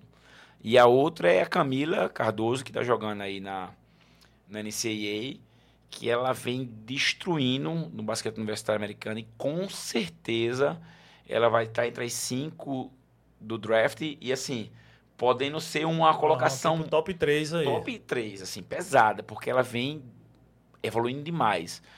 Então a gente tem essas duas, assim, prospecto pesado. Temos o Adamires, que já é uma realidade que era diferente na WNBA também. Jogava constante, muito bem, que saiu da WNBA porque quis, que queria jogar na Europa. Tá jogando na Turquia hoje. Mas, assim, a gente tem algumas meninas bem legais. E tem tá, as meninas jogando no Brasil, que algumas estão jogando fora, por exemplo. Ramona tá jogando na Rússia. Tainá na Rússia também. Mesmo time as duas. Aí tem é, a Tainá Silva, que tá jogando na Eslovênia. Eslovênia, acho que na Eslovênia, tô me confundo. Aí tem alguns meninos já estão jogando fora. Quando a gente chegou, não tinha ninguém jogando fora. Tinha a Damires, a Clarissa e a Érica. E a Érica. É, a Érica tá aí com 41, 42, pode encerrar a carreira dela na Olimpíada. Então, assim, mas tem sede ainda, gosta, porque até porque ela não tem nenhuma medalha olímpica. Ganhou tudo na vida, menos a Olimpíada. Ela não ganhou, nunca ganhou Então uma ela medalha tá olímpica. trabalhando para esse ciclo. Total. E a gente conta com ela. Porque eu vi demais. que no PAN ela contribuiu bastante. Demais, demais. E assim, e ainda pode ainda evoluir muita coisa ainda. Cara, que massa. Então, assim, estamos com um time muito interessante, bem legal. Bem interessante. Descobrindo as meninas novas, as meninas mudando o ritmo de vida, o jeito que vive, também, assim, treinando mais, se dedicando mais, estudando mais basquete. Se você vê a LBF, o nível já melhorou, entendeu? Já tá legal você ver um jogo. Antes era difícil, agora tá legal você ver o jogo. Os últimos 3, 4 anos, assim, a, a liga deu uma evoluída. Bem, a gente tá evoluindo bastante. Eu tô muito otimista. E por fim, aqui a pergunta do professor Ítalo aqui. É, você entende muito sobre o jogo. Eu queria que comentasse, por favor, sobre a importância da preparação física e entender sobre os processos táticos. Só Ítalo mesmo perguntar isso, hein? técnicos. Ah, eu acho essencial. Primeiro, assim, eu acho essencial você viver aquilo que você ensina, e eu falo isso em todas as minhas aulas. O professor, o preparador físico, o técnico, é, principalmente preparador físico e, e personal, que só fala o exercício e nunca fez, é muito difícil. Quando você faz o exercício, quando você faz aquilo que você propõe para atleta, você melhora a sua didática, você entende muito melhor o exercício, você entende a dificuldade do exercício, você entende como fazer. Então, assim, eu tenho como regra fazer aquilo que eu quero que meu atleta faça. Nem que seja num nível menor, assim, Aham, mas eu vou tento fazer. para eu entender e que eu explico melhor. Vou falar melhor, vou dizer o que ele dói, como vou- onde vai doer, como vai pegar, qual é a dificuldade que ele vai sentir, eu já antecipo para ele, entendeu? É como ensinar, sabe? E assim, e entender do jogo para mim facilita tudo, cara. Porque melhora meu treino para saber o, qual é a necessidade metabólica do jogo, o que aquele atleta faz, o que aquela- como aquele atleta corre, como ela precisa deslocar na quadra, o que ela precisa ter como prioridade. Exemplo, eu vejo gente dizendo que eh, o basquete é, metabolicamente falando, é uma capacidade aeróbia. Uhum. Pô, basquete é força e velocidade, velho. Ponto. Entendeu? Potência e acabou. É isso. Resistência e velocidade. Você precisa fazer isso para jogar basquete. Mas como? É correndo só reto? É em curva? O basquete joga em curva total. É um U. Saindo dos bloqueios, do deslocamento, entendeu? Então é para dentro e para fora. Como é que você treina isso? Entendeu? Precisa de força? Precisa. Precisa de velocidade? Precisa. Precisa correr? Precisa. Antigamente eu falava que, cara, não precisa trabalhar a parte aeróbia. Trabalha na quadra mesmo. Mas, velho, o, o- a capacidade aeróbia do, do jogador de basquete é muito baixa. Muito baixa. Quando você melhora isso, cara, o que ele melhora, a qualidade dele no jogo é impressionante, por muitos aspectos.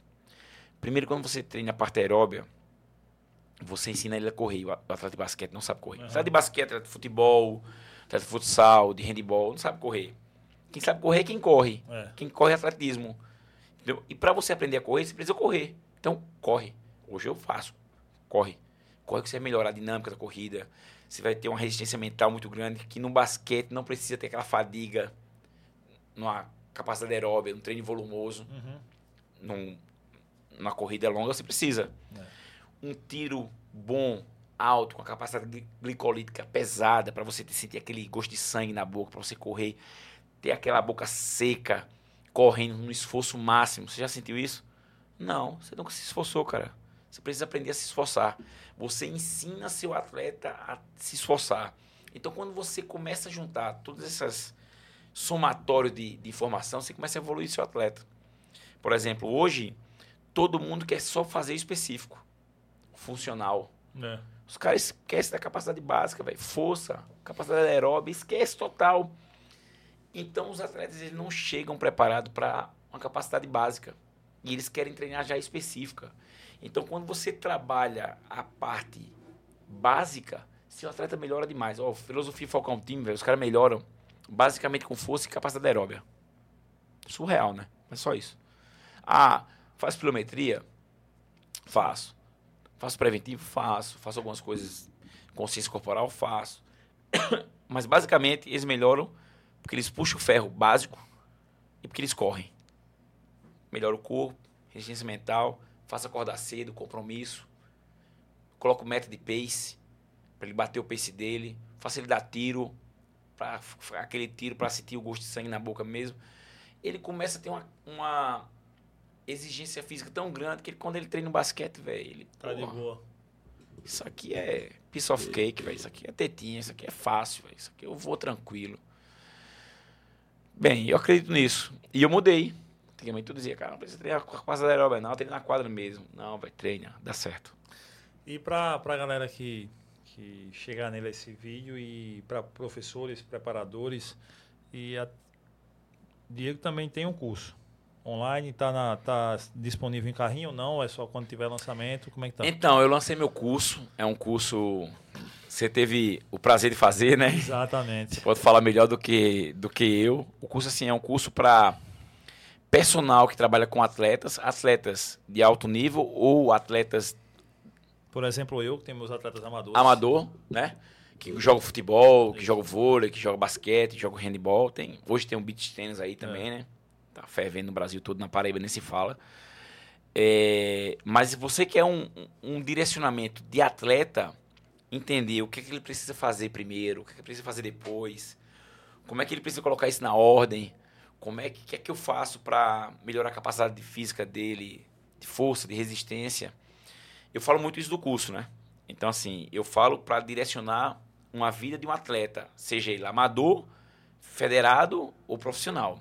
E eu falo dos três temas. Eu fiz questão de colocar Ah. o escolar, o amador e o profissional, com três realidades diferentes. Então, assim, nós lançamos esse- curso há aproximadamente três anos, né? Paramos, até porque eu fui para a África, tive outra prioridade.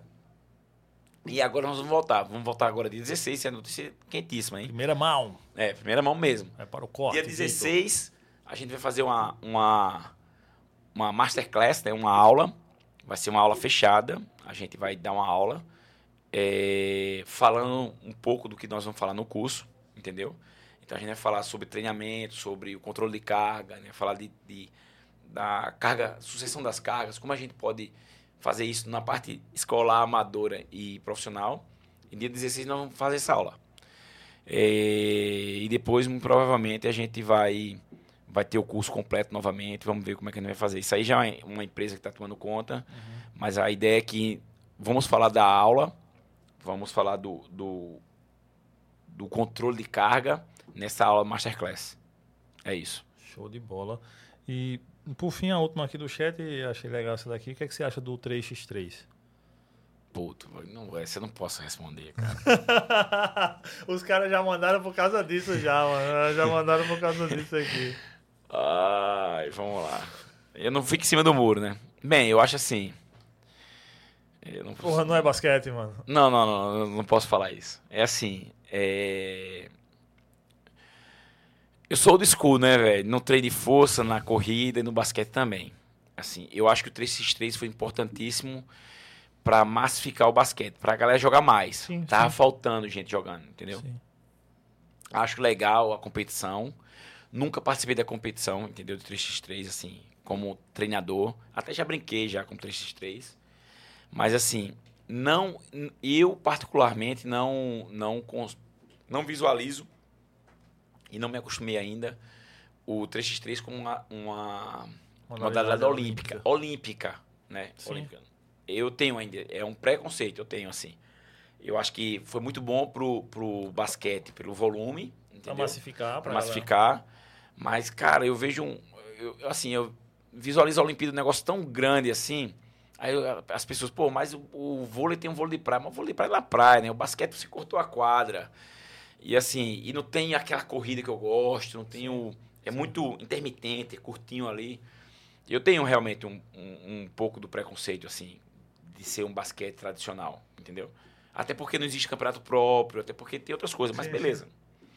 Mas assim, eu não me acostumo como um atleta de basquete old school, o 3x3 ser uma modalidade de que tá tendo, ten- tanto é, tanto nome, tá crescendo tanto assim, tá crescendo demais, né? Eu acho legal pelo basquete. Sim. porque- Mas eu ainda tenho, é, É assim, eu ainda faço, putz, velho, não consigo. Eu nunca participei, então assim, eu, eu preciso participar. Todo mundo fala que se eu participar eu vou gostar, como treinador, mas eu não, não partici- participei, não.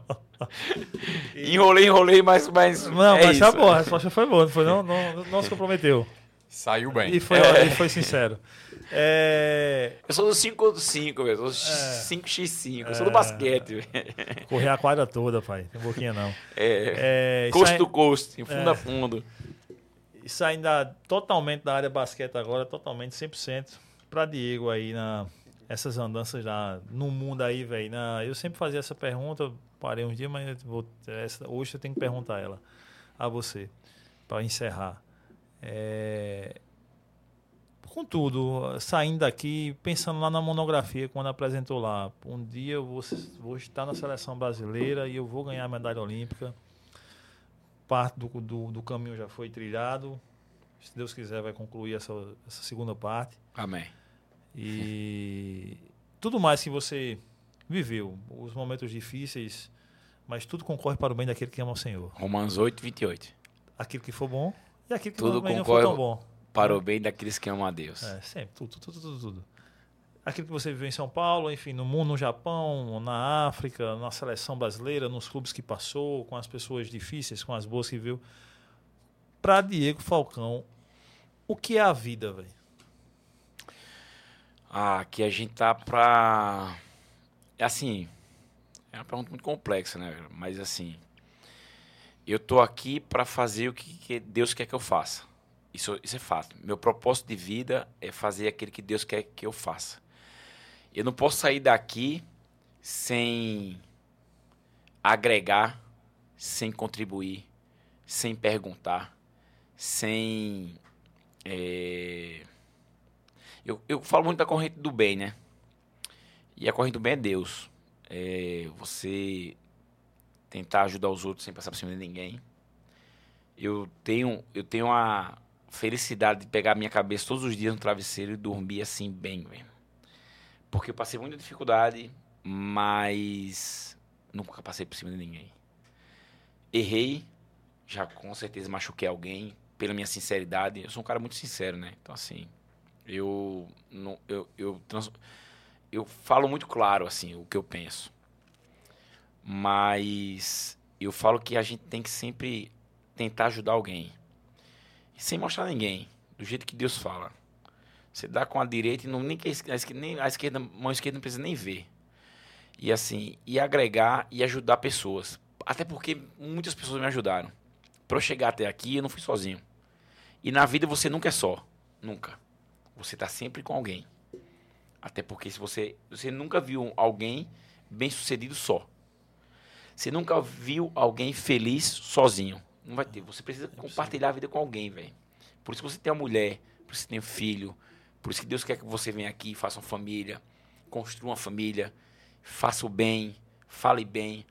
Porque Deus quisesse não tinha nada disso aqui. E ele mandou Jesus para que a gente fosse mais semelhança dele. E ele foi tão perfeito porque ele construiu o mundo em seis dias e no sétimo descansou. A gente precisa de um tempo nosso e a gente precisa descansar também. E ele mandou Deus para dizer assim: você vai viver do jeito que todo mundo precisa viver. Você vai fazer o que todo mundo precisa fazer. Então colocou a gente igualzinho, cara. Igual a ele. Fez, vai lá. E eu acho que esse é o nosso desafio. E eu tava, inclusive, hoje falando com. Eu tenho. Meu melhor amigo é Leão, né? Promotor. Eu tava falando para ele hoje, eu fiz, cara, a gente precisa fazer o que Deus quer que a gente faça. Eu falei para ele assim. Eu fiz, a gente precisa é, tentar fazer o que Deus quer. É difícil demais, velho. Porque a gente erra, a gente é humano. Mas eu tento fazer isso, sabe? A vida é, é muito simples. A gente que às vezes complica. Mas eu acho que se a gente faz a vida o que Deus quer, dá super certo. E eu sou prova viva disso, que a vida já para mim já complicou muito, em todos os sentidos.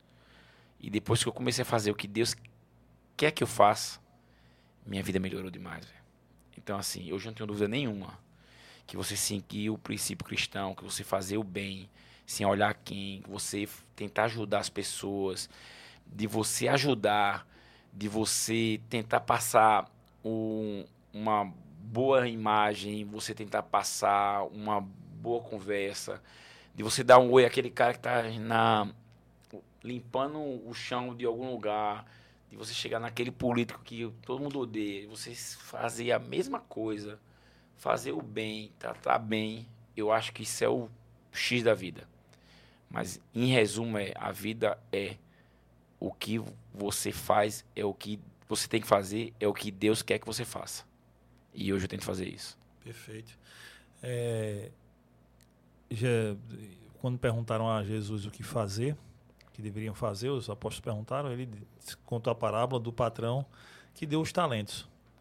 A alguns ele deu cinco. Alguém ah, escondeu. Aí, aí, ele disse, ó, ele deu talento conforme a sua capacidade. E ele usou bem a palavra capacidade. A um ele deu cinco, a outro ele deu dois, a outro ele deu um. E ele foi embora. É. Né? O de cinco trabalhou, multiplicou os cinco, o de dois multiplicou, mal de um não fez nada, ficou com medo, escondeu, escondeu. ali. É. E a esse que escondeu será cobrado. Exato. E a ele não vai gozar da alegria no Senhor, né? Exatamente. Ou seja, é, suas palavras. E, e assim, é, e você é muito. E volta tudo que a gente já falou aqui no podcast, é. né? Você, quando, quando alguém me convida para falar num podcast, numa entrevista, em qualquer lugar, eu vou com o maior prazer do mundo porque eu acho que tudo que a gente já viveu, a gente pode ajudar muita gente, entendeu? Não tenho dúvida. Porque do jeito que eu tava, aqui. do jeito que eu tava lá embaixo, alguém fez, cara, vai por aqui.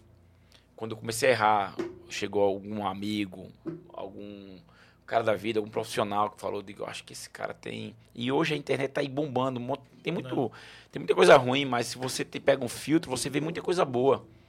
Da parte emocional, da parte financeira, da parte do treinamento, da parte de vida. Você hoje consome o que você quiser. Essa, essa, essa ferramenta aqui faz tudo, entendeu? Inclusive o, mal. O mal, o mal exato. Né? exato Faz exato. tudo, inclusive o mal. Exato. Não, se você quer fazer o bem com isso aqui, isso aqui é a, é a arma que mais mata no mundo, mas é a arma que mais salva também no mundo hoje. Né? E eu costumo dizer assim: todo mundo só vê o mal, mas no mundo tem muito mais bem do que mal, cara. Não tenho dúvida disso. Você conhece muito mais gente boa do que ruim, né? E o que você escuta falar, que você vê na televisão é muito mais ruim do que mal. Posta uma coisa boa aqui na internet, vai ter impacto X posta uma coisa ruim, ah. uma desgraça, vai bombar, cara. A, a gente gosta de. Olha, basta a gente olhar os perfis de quem fala, de quem bota só besteira. É mano, isso. Só uma coisa Entendeu? Ruim, desgraça. Então, assim, existe muita é. gente que coloca coisa boa que tem também, também. Mas, sim, assim, sim, sim. Mas o mal, geralmente, é, ele é muito mais consumido. E a gente, como cristão, isso aqui eu tô falando. A gente, sim, a gente tem que. Não tem que ter medo de Deus mesmo, tem que falar mesmo. Por isso que eu venho no podcast, eu falo de Deus, falo que eu sou mariano, falo que eu, que eu sigo, é, tento seguir, né? Não é que eu sigo, eu tento seguir. Já errei na minha vida demais, já não fui exemplo para ninguém, já fui. Mas hoje eu faço questão de dizer assim, cara, hoje eu tenho uma vida direcionada. E dá certo, viu? Eu tenho certeza, dá certo. Não tenho dúvida disso. Dá certo mesmo. E a, e a família vai reconstruindo, seu relacionamento vai ficando bom, as coisas vão dando certo, financeiramente as coisas vão melhorando a sua saúde melhora, você tem prazer em viver, os seus amigos são mais próximos, você tem mais amigo, você tem mais, muito mais amigo bom, as coisas não certo, cara, cara, dá tudo certo para você, porque dá tudo certo, dá tudo certo porque eu faço certo. É. Faz o certo, cara, sem jeitinho, e certo jeitinho, né? É, brasileiro gosta de jeitinho, não, vamos aqui, vai... não, não, não. E eu falo para minha filha sempre, não faça jeitinho, faça o que tem que fazer. Qualquer coisa. Desde um exemplo que eu digo, ela, minha filha menor né, no aeroporto, aí na, no aeroporto tem aquelas.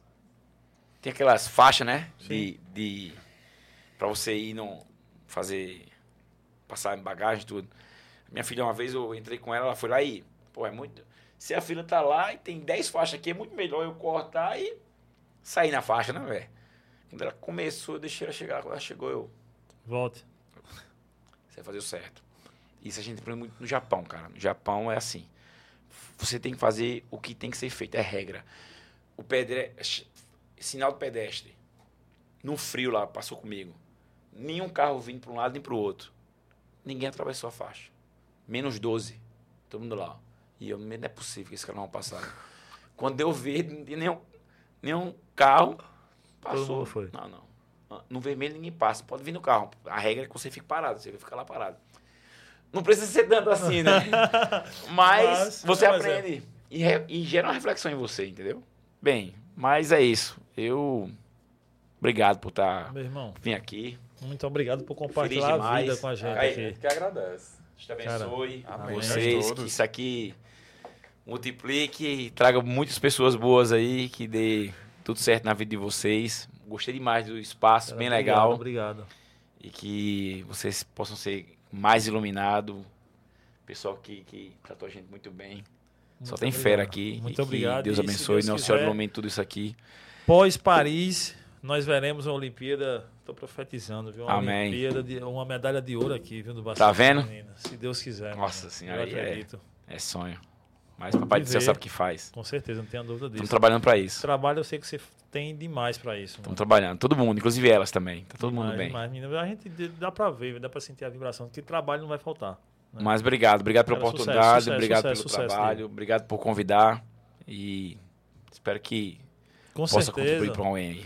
Valeu, galera. Tamo junto. Obrigado, professor Ítalo, todo mundo que tava aqui no chat, os meninos. Valeu, valeu. Tamo junto. O Vitor mandando perguntar aqui. Vou perguntar no off ele aqui do, de Kobe Bryant quando disse que vinha pro Flamengo, pô. Quando ele disse lá atrás, se gerou expectativa na galera ali de, pô, treinar Kobe Bryant aqui no Flamengo. Valeu, galera. Tamo junto. É nóis. Até a próxima. Tchau, tchau.